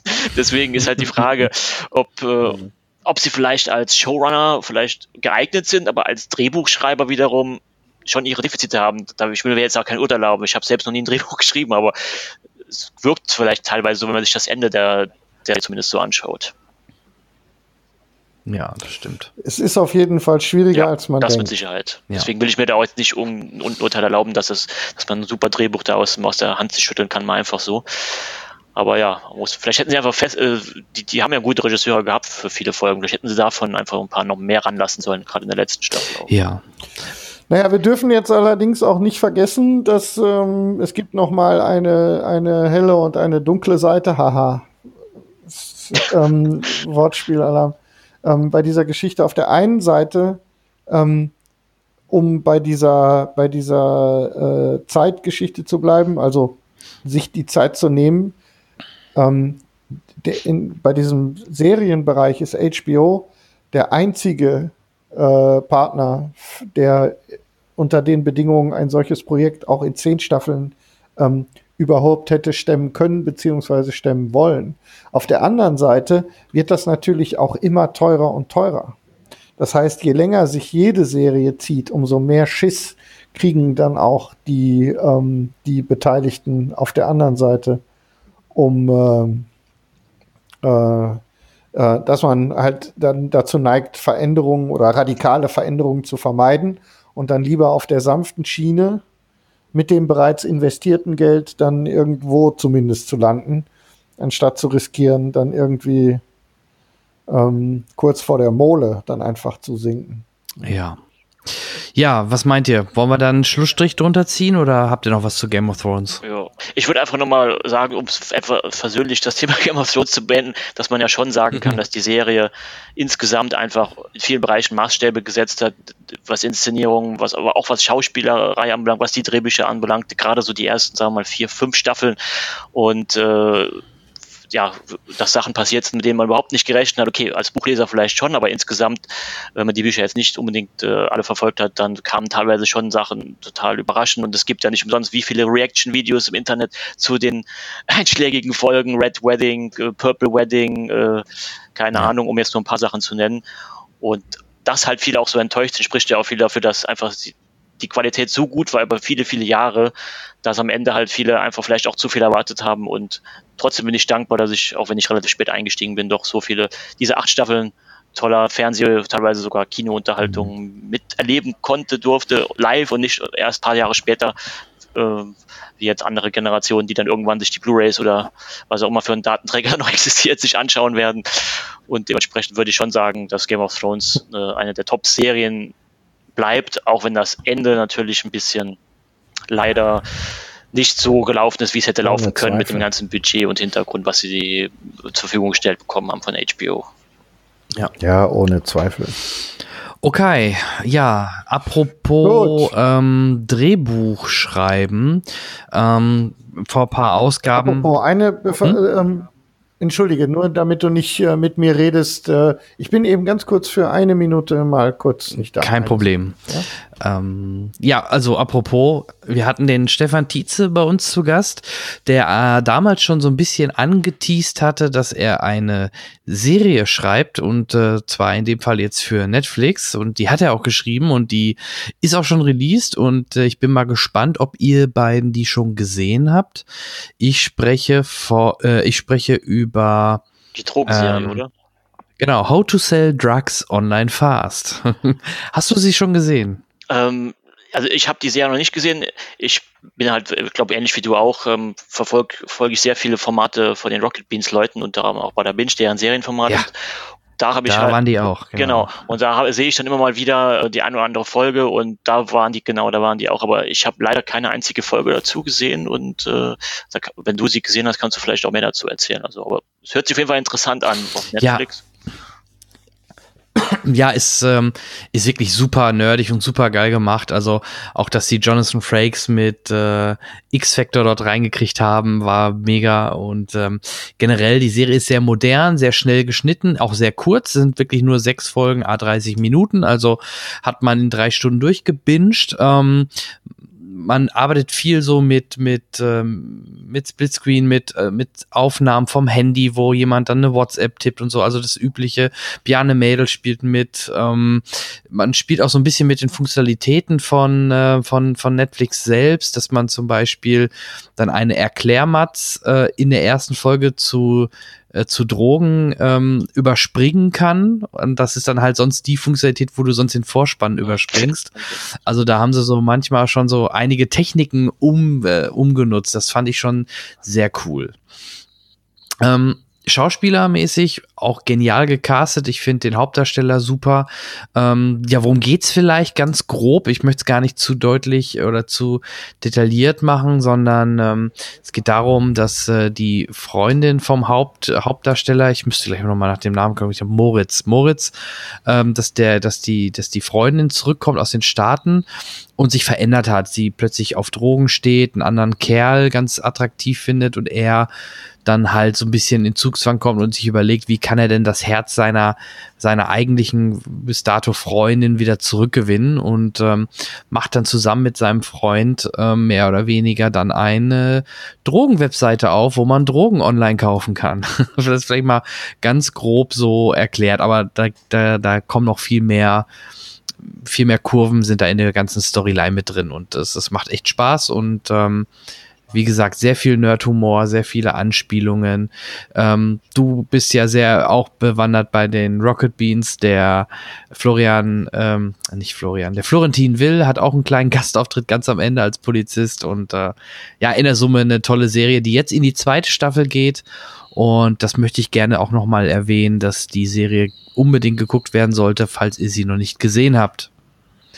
Klingt auf jeden Fall sehr interessant. Gerade wenn, wenn der Stefan Tietze habe ich ja auch diverse Male dort schon in, bei den diversen Formaten gesehen und der wirkt ja auch jemand, der, der da durchaus Lust drauf hatte und so, da seine Ideen zu verwirklichen. Ja, also ich denke, ich werde auf jeden Fall mal reinschauen dann. Ja, unbedingt machen. Ja, und wie ich gehört habe, ähm, kann man das auch ganz gut dadurch, dass die Folgen ja schön kurz sind, so kann man das auch schön weggucken. Ne? Ja, so. sechs Folgen, a 30 also, Minuten. Im positivsten, ne? Sinne, ne? Im positivsten Sinne. Also ähm, das geht, äh, kommt, kommt zügig zur Sache, ähm, funktioniert gut und äh, dann ist es auch schon wieder. Hast du es gesehen? Nein, noch nicht. Ah, auch noch nicht. Okay. Ja, müsste machen. Also ist, mhm. ist echt ein großer Spaß. Ähm, ähnlich bleiben wir mal kurz in dem Umfeld, nämlich Netflix und deutsche Serie. Ähm, es kam die zweite Staffel von Dark äh, auf Netflix. Da auch erstmal direkt die Frage an euch. Kennt ihr Dark? Habt ihr Dark Staffel 1 gesehen? Habt ihr vielleicht schon beide Staffeln gesehen? Habt ihr noch Nein. gar nichts gesehen? Also, Nein. ich auch noch gar nichts, noch gar aber nichts? das ist auf meiner mhm. Liste drauf. Also, ich bin gerade bei wenn wir gerade bei Serien sind, vielleicht wolltest du auch noch drüber reden, bei Stranger Things dran, die, die dritte Staffel. Ich hätte nicht ähm, zugelassen, dass wir nicht drüber reden, sagen wir es mal okay. Und äh, wenn ich die, mir fehlt nämlich noch die letzte Folge, nur die letzte Folge, die geht ja selbst über eine Stunde. Dritte Staffel? Äh, letzte, also ja. die, du bist bei der letzten Folge jetzt noch. Okay. Genau, bei der allerletzten, die eine Stunde zwanzig, glaube ich, ja. geht, die fehlt mir noch dann. Vielleicht ein andermal. ähm, ähm, aber dann habe ich fest vorgenommen, weil die mir jetzt auch andauernd angezeigt wird bei Netflix, äh, wenn sie das mochten, mögen sie auch das. Und weil es halt auch eine deutsche Serie ist, wollte ich mir auf jeden Fall die beiden Staffeln anschauen. Ja, ich muss, ich muss in der Firma schon Spießrouten laufen im Flur, wenn ich, äh, also jeden, jedes Mal werde ich gefasst, jetzt endlich Dark gesehen, hast jetzt endlich Dark gesehen. Also alleine schon, um dem Gruppendruck zu entgehen, werde ich, ähm, werde ich das äh, mir angucken. Ja, also auch von meiner Seite nochmal, äh, ich habe beide Staffeln gesehen und ich äh, bin auch bei Stranger Things, wo wir gleich vielleicht kurz zukommen. Da könnt ihr gerne noch ein bisschen mehr zu erzählen. Ich habe da erst die dritte Staffel, die ersten drei, vier Folgen gesehen. Ähm, ich finde mittlerweile, also mir gefällt Dark, gerade jetzt nachdem ich die zweite Staffel gesehen habe, besser als Stranger Things. Klar, Stranger Things, da hast du noch diesen 80er-Vibe, aber ich finde Dark von der Thematik, von der Intelligenz her und dieses ganze Zeitreisethema, wie das da dargestellt wird, habe ich so noch nie gesehen. Also, und ich bin ein riesen Zeitreise-Fan und äh, gerade in Staffel 2 ist das so genial gemacht und äh, viele sagen ja, du müsstest eigentlich, du musst eigentlich immer so einen Stammbaum oder irgendwie einen Zettel und einen Stift dabei haben, um diesen ganzen diese ganzen verschiedenen Zeitebenen noch durchzuschauen, durch, äh, zu durchschauen. Aber äh, gerade wenn ihr noch nichts gesehen habt und ihr könnt jetzt Staffel 1 und 2 so quasi in, quasi hintereinander weggucken, dann ist das natürlich genial, weil bei mir war jetzt ein Jahr dazwischen und äh, zwischen Staffel 1 und 2 und da war eigentlich, wäre eigentlich nochmal ein Rewatch eigentlich angebracht gewesen. Das werde ich jetzt zu Staffel 3 nächstes Jahr machen. Und das Schöne ist halt auch an der Serie, nach drei Staffeln äh, gibt das Ganze ein rundes Bild, ein rundes Ende. Also es wurde von vornherein auf drei, drei Staffeln konzipiert und der nächste Zyklus, die dritte Staffel, wird das Ganze dann abschließen und ich bin mir ziemlich sicher, dass das auch ein sehr geiles und rundes Ende wird und nicht irgendwie in Stottern kommt, weil man plötzlich irgendwie äh, äh, plötzlich gehen einem die Staffeln aus. Also das gibt's halt in der Serie scheinbar nicht. Und deswegen Staffel 1 und 2, du merkst kaum, dass, also gerade in Staffel 2 merkt man kaum noch, dass das eine deutsche Serie ist. So geniale Schauspieler auch dabei, ähm, unbekanntere zum Teil, klar, vielleicht weil sie deutsch sind oder weil weil es einfach auch nicht so. Äh, zum Beispiel den, ähm, einer der Hauptdarsteller ist der den erkennt man kaum wieder, der Adolf Hitler aus ähm, Er ist wieder da und der spielt da auch wieder richtig gut und ja, also deswegen für mich eine absolute äh, Schauempfehlung und genau wie Henrik gerade schon sagte, weil man auch super gut über das ganze philosophieren und sprechen kann und es macht Spaß darüber sich auszutauschen und äh, ja, deswegen guckt euch unbedingt Dark an, äh, tolle deutsche Serie auf Netflix. Das, Hurra. Nee, das klingt auf jeden Fall super. Gerade wenn du sagst, dass die auf drei Staffeln von vornherein angelegt sind und äh, dass es auch wirklich dann einen Abschluss findet und nicht wie, wie bei The Walking Dead zum Beispiel, wo man das Gefühl hat, ähm, man sitzt und schaut und ähm, ja, es passieren Dinge, aber teilweise zieht sich dann doch schon sehr stark und man würde der Serie wünschen, dass sie ein Ende findet äh, und nicht nochmal wie die Zombies andauernd zurückkommt. Es dreht sich im Kreis und steckt ja, sich immer wieder Ich meine, ich an. mochte die Serie auch, als ich damals damit angefangen habe, als mal was anderes war. Heutzutage Zombie-Serie ist ja, damit lockst du ja keinen mehr hinterm Ofen hervor mit dem mit der Thematik, sage ich jetzt mal, ja, weil es nicht mehr so was Neues ist wie damals. Ja. Ähm, ich habe jetzt auch gehört, dass der dass Robert Ja. Kirkman, ich glaube, der der Comic-Autor tatsächlich entschieden hat, er möchte keine Fortsetzung mehr seiner Comics machen. Also das heißt, wenn die Comics schon nicht mehr weiter, dann äh, kann die Serie vielleicht auch da mal sagen, okay, Mhm. dann geht uns bald eh der Stoff aus, dann hören wir vielleicht mal auf. Nee, aber All of Dark ja, aber Ja, muss von echt auch, wenn ich die ganzen? Spin-offs sehe, ja, vier The Walking Da Dead. kommt das ja. nächste Spin-off jetzt, ne? Also da kommt das Noch ein neues. Oh, je. Ja, nee, da kommt jetzt noch ein neues Spin-off, ne? Neben The Walking Dead, ja. Und es soll zu Rick, äh, dem Hauptdarsteller ja aus den Staffeln, die ich jedenfalls kenne, da soll es jetzt, weil der, glaube ich, in der Main-Serie nicht mehr dabei ist, ähm, da soll es eine, äh, sag mal schnell, eine, ein, äh, so, so TV-Filme oder soll Filme dazu geben zu ihm oder irgendwas, ja. So, das vielleicht noch mal kurz zu Walking Dead. Aber ähm, also ist jetzt die Frage, ähm, also Andrew Lincoln ist äh, in der irgendwie Staffel 9 Der oder letzte. so, ne? Ist der, also Rick rausgefallen. Das kann doch nicht. Also ähm, hieß das, heißt das, äh, er wollte das oder sie haben ihn rausgeschrieben oder ähm, Nee, ich glaube, er wollte, ich glaube schon, dass er das auch wollte. So hatte ich das jedenfalls verstanden, dass er keinen Bock mehr hatte. okay. Vielleicht kommt er dann nochmal irgendwann zurück in die Hauptserie. Ich meine, dieses vierte Walking Dead, da gab es ja auch den, den Mann mit dem Stock, wie hieß er nochmal? Morgan, glaube ich, hieß er, der dann da plötzlich dort aufgetaucht ist und aus der Hauptserie ausgestiegen ist. Vielleicht gibt es da immer wieder Rück Rückkehrmöglichkeiten von der, von einer, von einem Spin-off in die Hauptserie, so als plötzlichen Überraschungscliffhanger am Ende einer Folge, oh Gott, da steht Rick wieder oder so ähnlich. Aber ja, ich glaube, sie sollten es mittlerweile echt beenden, weil es Wer verbricht das eigentlich? Weiß das gerade jemand auswendig? Also, Ich glaube, ist das nicht- Ist das da- nicht- Wer das verbricht, wer, wer steckt dahinter, hinter The Walking Dead? AMC. Also, wer, wer, wer, AMC, okay. Also es ist, ähm, die haben einen langen Atem, ne? ja, die melken so lange, bis es nicht mehr läuft. Das ist deren Zugpferd schlechthin, ne? Ja, es wird ja auch noch sehr viel geguckt. Also ich glaube insgesamt, die Einschaltquoten sind vielleicht nicht mehr so gut wie am Anfang, aber ich glaube noch so gut, dass es sich anscheinend lohnt, immer eine Staffel, also die nächste, also dieses Jahr kommt ja im September schon die nächste wieder. Ja. Okay. Jetzt erzählt mir doch mal ein bisschen was zu der dritten Staffel von Stranger Things. Also, es geht folgendermaßen aus. Hopper, Ähm, Hopper raucht Ich kann mich zu hier viel. selbst blitzdingsen vielleicht dann. Hopper raucht zu viel. Hopper, Hopper kriegt die Frau. Hopper ist der Night, ist der Mindflayer wahrscheinlich. Ich dachte, der Night King sagst du jetzt. ja, stimmt. Das wäre auch noch ein guter Crossover noch am Ende zwischen Game of Thrones und genau. Ähm, das ist gar nicht, gar nicht nicht. so einfach. Olli, was, äh, Ähm, ja, also äh, mir hat die, also insgesamt die Serie auch mit, klar, ich meine, ich bin auch ähnlich wie, wie ihr, vielleicht du noch mehr, Henrik, weil du noch, äh, noch mehr die aktiver die 80er erlebt hast. Aber die Ja, ja, Olli, das war mein Jahrzehnt. Tatsächlich.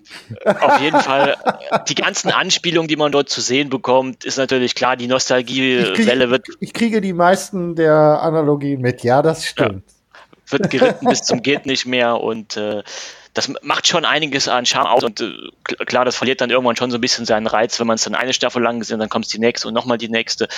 Und das Thema der dritten Staffel, ich meine, ohne jetzt, du bist in der, ja, du bist in der dritten oder vierten Folge, was passiert da gerade so grob? Ähm, weißt du das noch? Ja, ähm, ja, lass mich nachdenken, ohne jetzt auch äh, vielleicht unsere Hörer zu extrem zu spoilern. Er, der, wie heißt der Typ, der vom Schwimm, im Schwimmbad da? Ach so, ich meine, ja, Billy, Billy meinst du? Mit den langen Haaren. Billy. Genau. Billy Der- ähm, redet der mit sich selber in einer Parallelwelt, sag ich Ah, mal so. okay. Ah, er hat sich getroffen. Ja, okay. Ja, genau, da ungefähr. der- Im, im, Im Down. Okay. Ja, richtig. Mhm. Okay.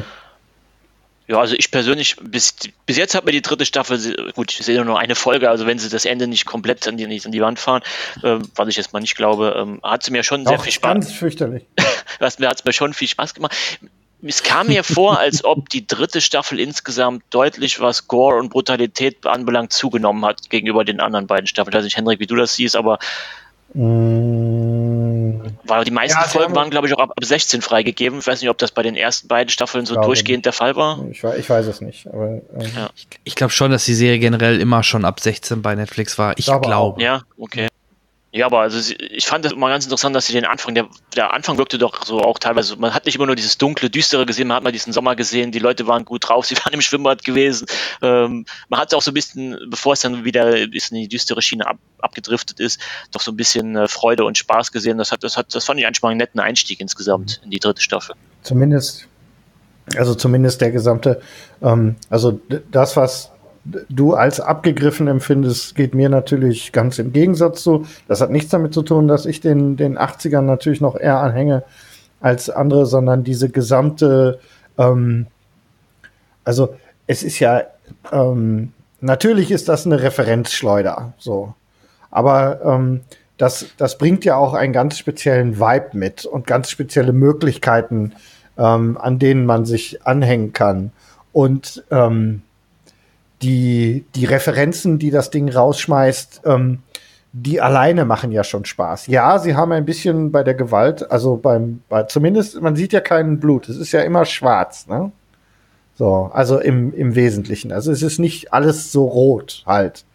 So, aber es äh, fliegt schon mehr durch die Gegend als, äh, als in den beiden Staffeln davor.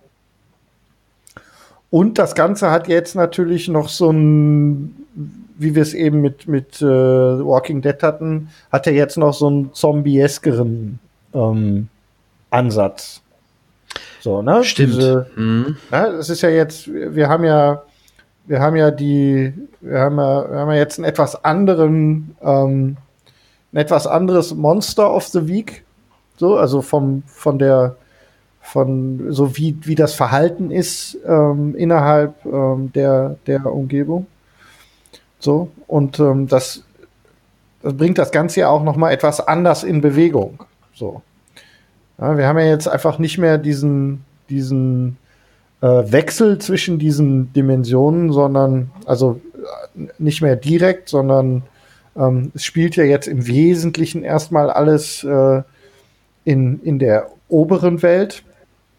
Die einzigen, die sich noch dazwischen bewegen, sind die Infizierten und Elfi. Erstmal.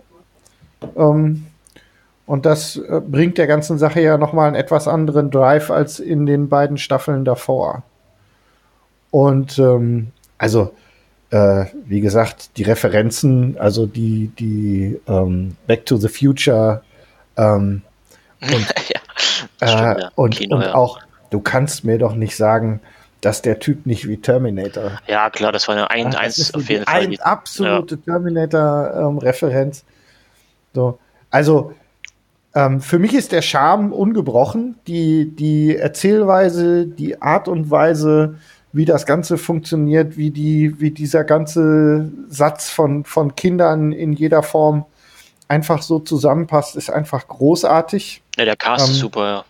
Das funktioniert einfach vom ersten bis zur letzten Figur einfach. Und es sind ja auch jetzt ähm, mit der ähm, mit der Kollegin von ähm, von Steve, deren Namen ich immer vergesse. Wie heißt denn die bitte? Ja, auch Steve, ne? Den haben sie auch erst so in der ja- zweiten Staffel eingeführt. Der ist jetzt ne? richtig gepusht auch, ne? Der ist ja jetzt quasi auch eine, eine, eine führende, eine führende Figur. So. Ähm, und äh, wie heißt denn bitte die Kollegin? Ich vergesse das. Ja, Sie hat es auf ihrem Namensschild andauernd stehen, aber mir fällt der Name auch gerade nicht ein. Ist das Erika? Ja, Heißt aber- die Erika? Die fand ich auf jeden Fall schon ziemlich cool in den ersten Die ist Folgen. Ja. super, super. Ne? Und ähm, also das macht, äh, das macht einfach Spaß. So. Ja, hier und da fasst man sich halt an den Kopf. So. Aber das ist ja auch okay und das wollen sie ja auch. Ne? Und ähm, der Soundtrack ist wieder großartig.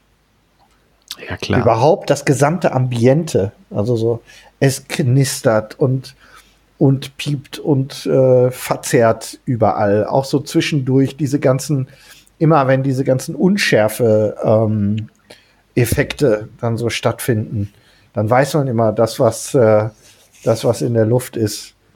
Und so. Und ähm, ich glaube, dir wird die, dir wird die letzte, oder euch, aber jetzt, weil Olli es eben erwähnt hat, speziell, wird die letzte Folge gefallen. Also, ähm, ich habe es Also, gefeiert. ich, also mir hat die Serie auch sehr viel Spaß gemacht bisher. Also auch, dass es vielleicht das Machen sich wiederholen, aber ich meine, das ist ja das Konzept der Serie auch, dass man so ein bisschen die 80er oder die Nostalgie und das kann man der Serie jetzt auch nicht wirklich vorwerfen. Also und da ich bin jetzt auch 82 geboren, das heißt, einen Teil habe ich zumindestens auch, ich meine, einiges hat sich bei uns ja eh erst in Deutschland in den 90ern abgespielt, Mhm. was, in, was dort in den 80ern angesiedelt ist, sage ich jetzt mal so, bis das bei uns angekommen ist. Deswegen habe ich da auch noch so ein bisschen Bezug dazu und äh, insgesamt Ja. äh, habe ich sehr viel Spaß dran und, und vor allen Dingen, und das wird ja auch immer so gesagt, ich bin ein riesen Stephen King-Fan und ähm, die ganze Atmosphäre, wenn man sich da schon das von der ersten Staffel nur dieses eine Poster da ansieht, wo sie da auf ihren BMX-Rädern da Richtung Horizont schauen, der so rötlich leuchtet, das wirkt so wie einfach wie so ein, es könnte aus einem Stephen King-Roman stammen,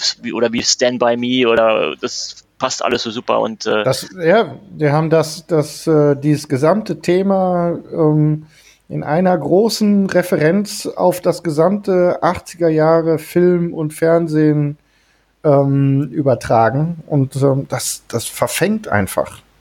ja, definitiv. Also zumindest bei mir. Ja, also bei mir Und ähm, ich bin mal gespannt. Wir müssen mal, ähm, müssen dann im Nachgang, wenn du die letzte Folge gesehen hast, dann musst du, müssen wir mal darüber, über das, über die, also erstmal über die Abschlussszene, also die, die das Ende sozusagen reden. Ich glaube, das haben sie im Schnitt ein bisschen verkackt. Da ist ihnen das Material ähm, ausgegangen, das richtig zu erzählen. Da mussten sie einen Weg gehen. Es ist nicht schade, also es ist nicht kaputt, das meine ich nicht, sondern ist ein bisschen komisch. Man braucht einen Moment, um, um es zu verstehen. Das musst du mir mal erzählen, wie du das findest. Und für euch beide ähm, wichtig ist äh, After Credits. Okay. Ja, das hatte ich schon gehört, dass es da eine After-Credit-Scene Gab es da gibt. vorher auch eine bei den anderen Staffeln? Ich weiß es gar nicht mehr. Hm, ich weiß gerade auch nicht, aber diese ist Ich kann mich tatsächlich. jedenfalls nicht dran erinnern. Also wichtig ist ja, wie das Ganze jetzt, ähm, wie, wie das Ganze endet. Und ähm, also wie die Auflösung des, des großen Problems ist. Und äh, daraus resultiert dann die Wichtigkeit der After Credit Scene. Okay. Okay, ich bin Also gespannt. zumindest, ich glaube, ich habe es geschnallt. Ich habe noch gar nicht nachgeguckt, weil ich es erst gestern habe ich, glaube ich, erst die letzte Folge gesehen. Dann schaut mal Dark, ob ihr das schnallt. Aber weil ich, Das besprechen wir dann in der nächsten Folge. ähm, Sehr gern. aber weil, wir, weil ich eben auch äh, das äh, Stephen King kurz erwähnt habe, wie steht ihr denn dazu, zu, dazu dass jetzt äh, Stephen King so ein bisschen eine neue Rene, so ein bisschen eine Renaissance erfährt und jetzt all seine, seine Stoffe so in Serien- und Filmformaten nochmal auftauchen? Findet ihr das ganz positiv oder, weißt du, den, der Teil, der wurde, der wurde ja zum Beispiel sehr positiv aufgenommen, der erste. Friedhof der Kuscheltiere ist gelaufen, Dark Tower, oder seht ihr das eher, oh, interessiert euch das nicht so sehr? Ich bin da jetzt nicht so tief drin, so ähm, um das, äh, ich weiß nicht, ich, ich, äh, bin dann eher immer so, in, ich hege dann den Verdacht, dass da irgendwer Geld braucht. Aber ich meine, genügend Ja. Stoff gibt's ja, ne? So. Also S fand ich den ersten Teil spitze oder sehr gut. Äh, Dark leider. Tower war halt große Grütze. Die Zeitreisefilm, äh, die Zeitreiseserie war okay. Hier mit, mit John F. Ja. Kennedy, ich komme gerade auf den Namen nicht, das war diese Zahl, ne? Ähm, die war okay. Ähm, was habe ich noch? Friedhof der Kuscheltiere habe ich nicht gesehen, soll aber nicht so der Hit gewesen sein, habe ich mir sagen lassen. Ja, also das Ende war, also ich fand es insgesamt nicht so schlimm wie befürchtet, sagen wir mal so. Ja. Und ach genau, Castle Rock. Bei Castle Rock bin ich so ein bisschen raus nach ein paar Folgen. Irgendwie war mir das ein bisschen zu träge, zu langweilig fast schon. Wobei einfach mal Shawshank, äh, Shaw, Shawshank, Shawshank äh, den Redemption. Cluster mal wieder zu sehen. Genau. Ja, Also aber Shawshank. so heißt der, der Cluster ist ja nur Shawshank. Genau. Genau. Ähm, das fand ich schon ziemlich cool und ähm, auch dann quasi den Hauptdarsteller vom von S dort in dieser Serie als eine andere Rolle zu sehen, war schon sehr cool. Also quasi Pennywise äh, ohne Maske war schon, war trotzdem spooky. Also war sehr cool. Ja. Ja. ja weiß nicht, es gibt noch Mr. Mercedes, das läuft auch auf Amazon Prime, das ist ja auch eine Serie zu einem seiner, zu seiner Romantrilogie, die er geschrieben hat. Das ist mit, ähm, wie heißt der, Hodges mit Nachnamen. Der hat den John? Mad Eye Moody, Nee. Mad Eye Moody Hm. gespielt Ah, bei Harry Potter. ja, ja. Ja, der ist so ein, so ein mit so Bart, so ein bisschen kräftigerer auch und ich weiß nicht, ob er Schott oder Ire ist, aber ihr kennt, ihr wisst, ihr Mhm. kennt den Schauspieler bestimmt, der, der spielt da die Hauptrolle. Aber der ist eigentlich, die Serie ist eigentlich nicht schlecht. Es soll ja auch eine The, The Stand Miniserie jetzt kommen. Ich weiß nicht, wie viele Folgen die haben wird. Ähm, da freue ich mich eigentlich auch schon drauf, weil The Stand ist eines seiner, mit seiner besten Bücher. Aber ja, gut, mal schauen, was da jetzt noch alles in den Startlöchern steht.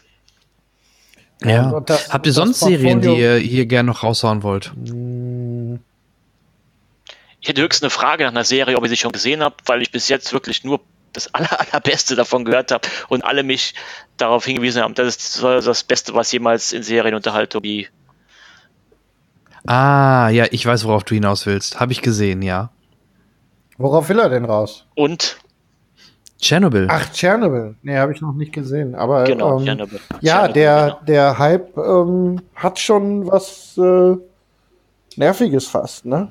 Ab, ja, aber absolut zu Recht. Die Serie, die haben wir hier so, ich glaube, innerhalb von drei Tagen äh, immer abends ein, zwei Folgen. Ich glaube, da waren nur auch nur sechs Folgen. Aber so eine gute Serie, so eine intensive Serie, boah, war schon ein großes Kino. Okay. Also hat mir richtig viel Spaß, in Anführungsstrichen, gemacht. Also war sehr intensive Erfahrung und ähm, ja, Okay. also, also absolute Also Empfehlung. Unbedingt angucken. Ja, Tschernobyl, definitiv. Ja, Okay. das, das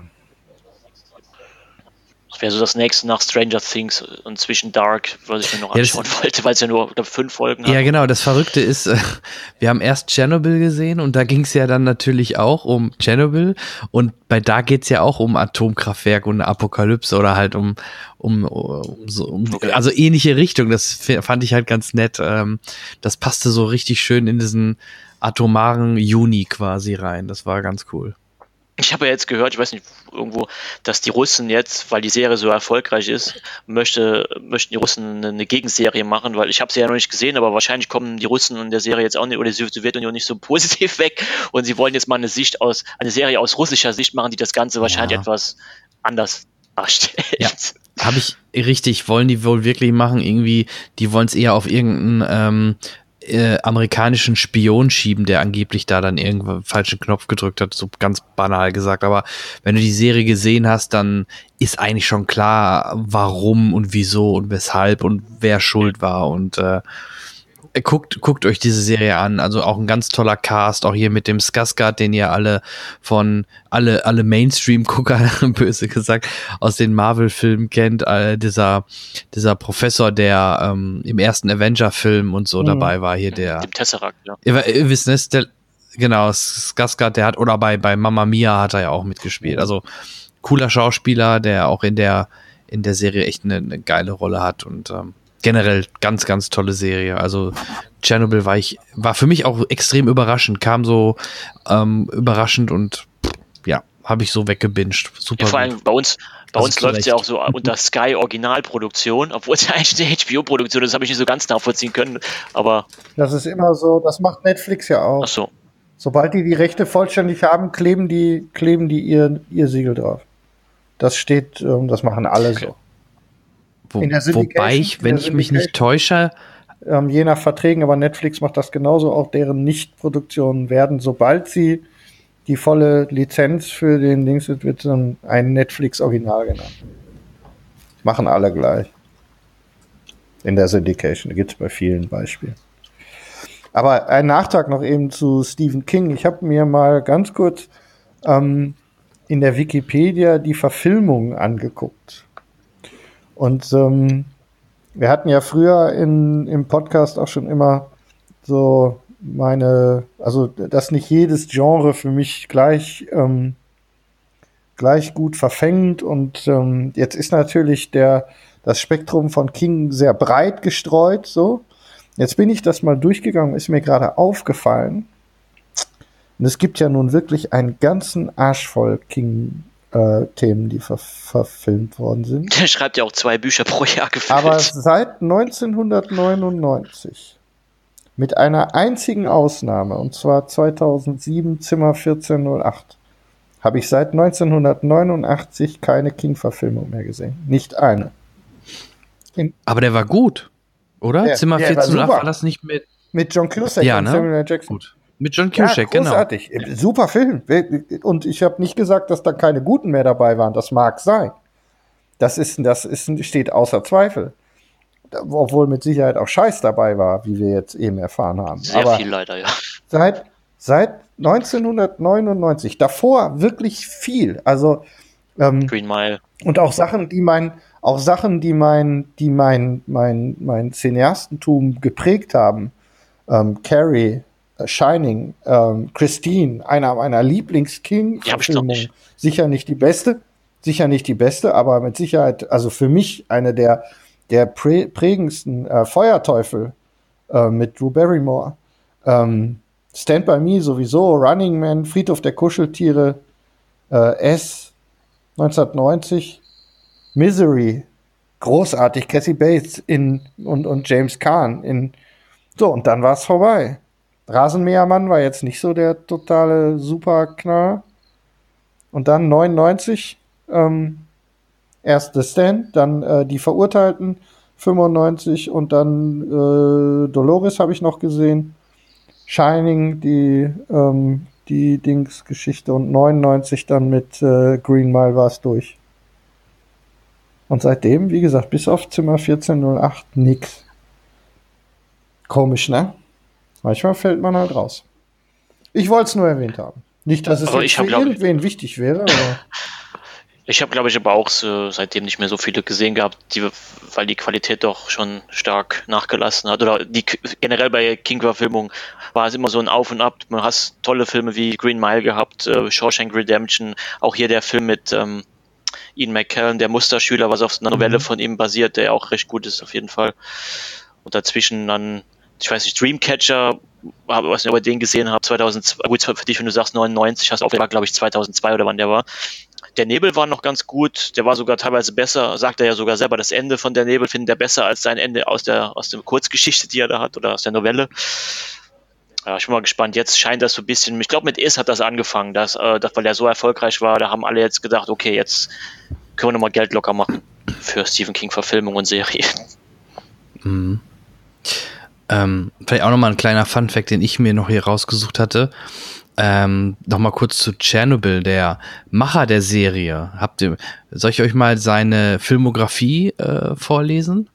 hau raus. Scary Movie 3, Scary Movie 4, Superhero Movie, Hangover 2, voll abgezockt, Hangover 3, The Huntsman and the Ice Queen und dann Chernobyl. Also, also wenn ihr die Serie seht, könnt ihr das, kann man das sich gar nicht vorstellen. Der hat also echt eigentlich nur vorher so Parodie-Scheiße gemacht und, äh, und äh, gut, und die Hangover-Fortsetzung. ja, vielleicht hatte er eine Erweckung. Ja, ein Awakening.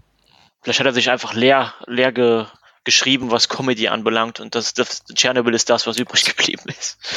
Zum Glück, ja, scheinbar, hoffentlich, ja. Also da hat er ein Händchen für gehabt, scheinbar. Aber äh, also es ist manchmal schon interessant, wie. Oder H HBO hat gesagt, äh, mach's ordentlich, sonst gibt's was am Ja, scheinbar. Aber Jan, du meintest jetzt, dass Sky bei Chernobyl trotzdem beteiligt war in dem Fall, oder? äh, richtig- du, ich, ich, ich, ich meine, die hätten es auf jeden Fall sogar mitfinanziert und auch mit, Okay. mitproduziert zusammen. Aber kann auch sein, dass Henrik da recht hat und dass die auch wirklich nur ihr Label draufgesetzt haben. Aber das haben die sonst nie so extrem gemacht, weil vor allem im Vorspann ja- steht da sogar irgendwie Sky Production. Also bin mir nicht hundertprozentig sicher. Ich meine, Ist- aber Ja, du, nochmal, ich bin nicht, ähm, ich kann natürlich, da wir alle die Verträge nicht kennen, ähm, wissen Ja. es nicht. Wenn da Geld tatsächlich direkt in die Produktion geflossen ist, dann ähm, sehe ich das ein. Aber ähm, äh, Sky Atlantic HD ist der, Das ist HBO, ja. der, ähm, der primäre deutsche, das primäre deutsch, die primäre deutsche Syndication für HBO. Das heißt, sie haben je nach Vertragslage das volle Recht und damit ist es eine offizielle Sky-Movie, weil sie in die direkte Vertretung sozusagen dieses Franchises gehen. Wie gesagt, das machen alle so. Ähm, na, bei Netflix ist es das noch das bekannteste Beispiel, da steht auf allem ein Netflix-Original drauf. So, und ähm, das ist nicht bei, das ist bei weitem nicht bei allen der Fall. ja, du, absolut. Also so oder so, man merkt aber auch wieder, dass da HBO hintersteckte. Deswegen die Serie hat extreme Qualität und müsst ihr euch unbedingt angucken. Definitiv. Da sprechen wir nächstes Mal drüber. Ist gespeichert. Wie steht ihr eigentlich zu der Herr der Ringe-Serie? Freut ihr euch drauf oder braucht man nicht aus eurer Sicht? Oder Äh, Die muss ja gut werden bei der, bei dem Geld, Ähm, was Amazon die- da. Bei, dem, bei ja. der Knete, die da reinfließt. Ähm, also das Problem ist, dass sie sich selber unter Druck setzen mit solchen, mit solchen Nachrichten. Ne? Ja. Ähm, also sagen wir es mal so. Äh, ich glaube, da kann man noch viel erzählen in dem Universum. So. ja, ich Kann glaube, ich man weiß nicht, aber ob auch die Herr der. Ringe-Fans so äh, äh, ähnlich kritisch wie die Star Wars-Fans wahrscheinlich sind. Da wird's ja, genau, deswegen. Ja, die sind halt alle Ich bin auch ne? so. vorsichtig optimistisch. Äh, Vielleicht auch, wenn man das Geld liest und denkt, dann muss ja zumindest irgendwie was Gutes bei rumkommen, aber ja, Ja, das, äh, wie gesagt, es ist nicht. Ähm, Nicht nur, es, ja. ist, es hängt nicht nur am Geld. Ne? ja. Aber gut, mal schauen. Ja. Ja. Ich gebe dem Ganzen mal eine Chance, dann schauen wir mal. Naja, gut, ähm, wir werden es ja trotzdem gucken. So, Sowieso. Sagen wir es mal so. Ja. Nur damit wir dann äh, drauf einschlagen können. Das ist doch. Genau, das ist doch Und sagen können, wir haben es immer schon doch- gewusst, wie, dass es nicht gut wird. genau. Wir haben es euch vorher gesagt. Lasst das bleiben. Hättet ihr uns mal gefragt. So ungefähr, ja. So, äh, in Anbetracht der Zeit nochmal die Rundfrage. Hat, habt ihr noch eine Serie? Oder also wor- worüber ihr unbedingt reden wollt? Oder wollen wir es in der Ähm, nächsten Folge besprechen? Ich halt das einzige, wir brauchen, wir, brauchen, ich habe zwar noch eine Serie gesehen, auch auf Netflix, die ist aber, das ist entstanden, also das ist wirklich nichts von Bedeutung, überhaupt nicht, hat einen ähm, eher niedrigen, auch ähm, eher niedrigen Insgesamtwert, der Unterhaltungswert ist ähm, ganz okay. Und zwar ähm, hatte ich viel Netflix Comedy Specials gesehen. Ähm, manchmal fällt man dann ja in so ein komisches YouTube oder Netflix Loch, in dem man plötzlich so bestimmte Sachen so durchguckt und ähm, ich mochte ähm, die äh, ich mochte die Comedy Specials von dem Gabriel Iglesias ähm, immer ganz gerne und der hat auf Netflix die erste Staffel einer ganz seichten äh, Comedy Highschool Serie Mr. Iglesias heißt die ähm, released sind glaube ich zehn Folgen ähm, ist ganz, ganz super sanft und seicht so. Die deutsche Synchron ist für den Arsch, bitte, egal. Also sollte irgendjemand ähm, so zum Einschlafen eine Serie suchen, die man so im Hintergrund mitlaufen lassen kann, ähm, äh, nicht, nicht auf Deutsch gucken. Gar nicht erst auf Deutsch anfangen. Ist, anfangen ist eine Riesenkatastrophe, wirklich ganz, ganz schrecklich. Ähm, aber in der, im englischen Original ähm, ganz witzig, schön viel Wortwitz, es geht auch schön gegen Trump zwischendurch und so weiter, aber bitte nichts erwarten, ist wirklich ganz, ganz sanft und, und ähm, ohne großen, ohne großen Hintergrund. Also alles andere als ein Stranger Things und Dark oder Tschernobyl, aber zum Einschlafen, zur Hypnose. Wenn man, wenn man Gabriel Iglesias als äh, Stand-up-Comedian mag, dann kann man da ja mal reingucken. Also ich werft da kein Geld dran. Ist notiert. Äh, klingt interessant. Aber wie gesagt, also die deutsche Syn äh, ist ga- ganz, ganz fürchterlich. Also es ist so schrecklich zwischendurch. Äh, Jerks dritte Staffel läuft gerade. Ich weiß nicht, ob ihr sowas verfolgt. Ähm, Habe ich auch mal von Christian gehört, durch, Ulm. wiederum durch Sparta bin ich, Ah. muss ich zugeben, weil die am Set waren. Ja. verrückt. Ja. ja, die hat eine Gastrolle in der zweiten Staffel. Das war, war sehr cool in so einer Darmspiegelungsklinik. Also generell, die Serie ist sehr geil. Das ist Oh, es, äh, also ist Pipi Äh, manchmal, es ist sehr derber Humor. Es ist so äh, Pastewka äh, 2.0, also die spielen sich ja auch selber und viele Schauspieler und so tauchen auch auf und äh, äh, eine Nora Tschirner oder irgendwie vom Tatort wer, weil er ist ja Tatort äh, Kommissar, der Christian Ulm. Also die spielen sich wirklich selber und seine Frau spielt auch Colin Fernandes spielt mit. Aber das ist ja auch eine Christian Ulmen-Serie, ne? Also der ist ja auch, äh, der klebt ja auch Ja. dahinter, ne? Oder? Ja, War das, so? ist so wirklich vergleichbar mit Pastewka. Das Original ist irgendwo aus, also äh, zu Jerks gibt es auch ein Original irgendwo aus Skandinavien und das hat man halt adaptiert und im Grunde, wie gesagt, es ist so ein Pastewka 2.0. Man spielt sich selber und aber das Ganze geht, geht mal oft in äh, etwas derbe, derbere Richtung. Ja. Gut, dann gucke ich erst Dark und Chernobyl ja. und äh, Jerks ist sehr, sehr, Jerks ist sehr ähm, entspannt, so nebenbei kann man das mal. Ich hätte tatsächlich noch einen, die mir gerade einfällt, ganz kurz. Allerdings weiß ich halt nicht, ob ähm, die ist halt ein bisschen nicht schwierig, aber weil man schon eh so viele Streaming-Dienste abonniert hat, zu sehen, und zwar Cobra Kai. Das ist äh, eine YouTube-Eigenproduktion und spielt quasi nach Karate äh, Kid, nach den letzten Karate Kids noch die gleichen Schauspieler, die in den Karate Kid Filmen äh, gespielt Ah. haben, also der den Johnny gespielt hat und wie heißt er, Daniel LaRusso, genau. Das sind die gleichen Schauspieler, die halt erwachsen geworden sind. Man sieht halt in der ersten Staffel, derzeit läuft ist die zweite gerade ähm, bei YouTube erschienen und äh, man kann halt sehen, was aus denen geworden ist, wie sie sich wieder treffen und was daraus entsteht. Es sind halt auch nur 20 bis 30-minütige Aber- Folgen, zehn Stück, glaube ich, pro Staffel. Und sehr, sehr unterhaltsam. Auch mit viel 80er Jahre Anspielung natürlich äh, werden einige Szenen aus den alten Karate Kid, gerade aus dem ersten Teil, werden nochmal so eingespielt. Und man kriegt ein, interessanterweise, nachdem man diese Serie geguckt hat, einen ganz neuen Blick auf den ersten auf jeden Fall, Karate Kid und auf die Rollenverteilung von Gut und Böse, finde ich. Ah, okay. Aber du willst mir doch nicht erzählen, dass, dass man unbedingt so Nasen wie Ralph Macchio Das, das wirkt vielleicht 40 ko- Jahre komisch, aber ich kann dir wirklich nur empfehlen, es ist wirklich eine super will. unterhaltsame Serie. Vor allen Dingen, die beiden nehmen auch ihr Image so ein bisschen selbst auf die Schippe, also auch ein bisschen Selbstironie mit drin. Und Okay. ähm, ja, und vor allen Dingen, wenn man dann so sieht, man sieht dann die Szenen wirklich aus den alten Filmen nochmal aus der Sicht der Protagonisten, was sie damals gedacht haben, warum, wieso, weshalb. Und dann sieht man den Film, gerade den ersten nochmal ganz an und denkt sich, hm, vielleicht war Daniel DaRusso doch ein kleines A. Punkt, Punkt, Punkt. Und Johnny war doch vielleicht gar nicht so der Böse, der Fiesling, wie man wie man es vielleicht gedacht hätte. Also mir hat die Serie sehr viel Spaß gemacht, gerade die erste Staffel. Die zweite habe ich noch nicht gesehen, aber was ich bis jetzt so gehört habe, ähm, die erste hat mit einem Cliffhanger geändert, der, der mich auch sehr neugierig gemacht hat. Das einzige Problem ist halt, man kann sie wirklich nur auf YouTube gucken und man kann natürlich schon ein Probeabo abschließen für dieses YouTube Premium oder wie das heißt. Aber sonst Mhm. Das habe ich gerade, deswegen würde es mich jetzt gerade sogar mal reizen. Ich habe das jetzt einfach mal testeshalber abgeschlossen für einen Probemonat. Ja, na, das ist jetzt, das war auch immer die Geschichte, die mich davon abgehalten hat, weil ich einfach nicht wusste, was soll ich damit. Ja. Ne? Ja. So, noch zusätzlich. Ja, aber So, ähm, diese Cobra Kai kann ich euch echt empfehlen. Schaut euch, sie ist auch sehr kurz, also zehn Staffeln, ah, 20 bis 30 minütige Folgen. Das hat man sehr schnell durchgeguckt und sehr viel Selbstironie, sehr viel, also mir hat sie sehr viel Spaß gemacht. Man muss natürlich so ein bisschen vielleicht Karate Kid auch gemocht haben damals, zumindest den ersten vielleicht auch noch. Und dann kann man damit auch sehr viel Spaß haben und dann ein bisschen Nostalgie auch damit zelebrieren. Also das ist so ein Tipp, den ich noch geben kann. Cooler Abschluss, ja. ja, guck mal, Okay, cool. wieder was gelernt. Dann danke ich euch für die, für die jetzt doch fast wieder Ja, drei Stunden. Ging doch, ging doch, ging doch, ging doch fix. Noch mal ein Stündchen. Ein Stündchen, ne? Und dann sind wir durch. Ja, ein Stündchen. Eben. Lass uns doch schnell, komm, damit es nicht so spät wird. Ja, Ne? Machen wir eben, vielleicht kriegen wir ja ein Stündchen zusammen. Das waren deine ja habe ich ne? wirklich gedacht, aber ja. Ja, zwei Stunden 43 später.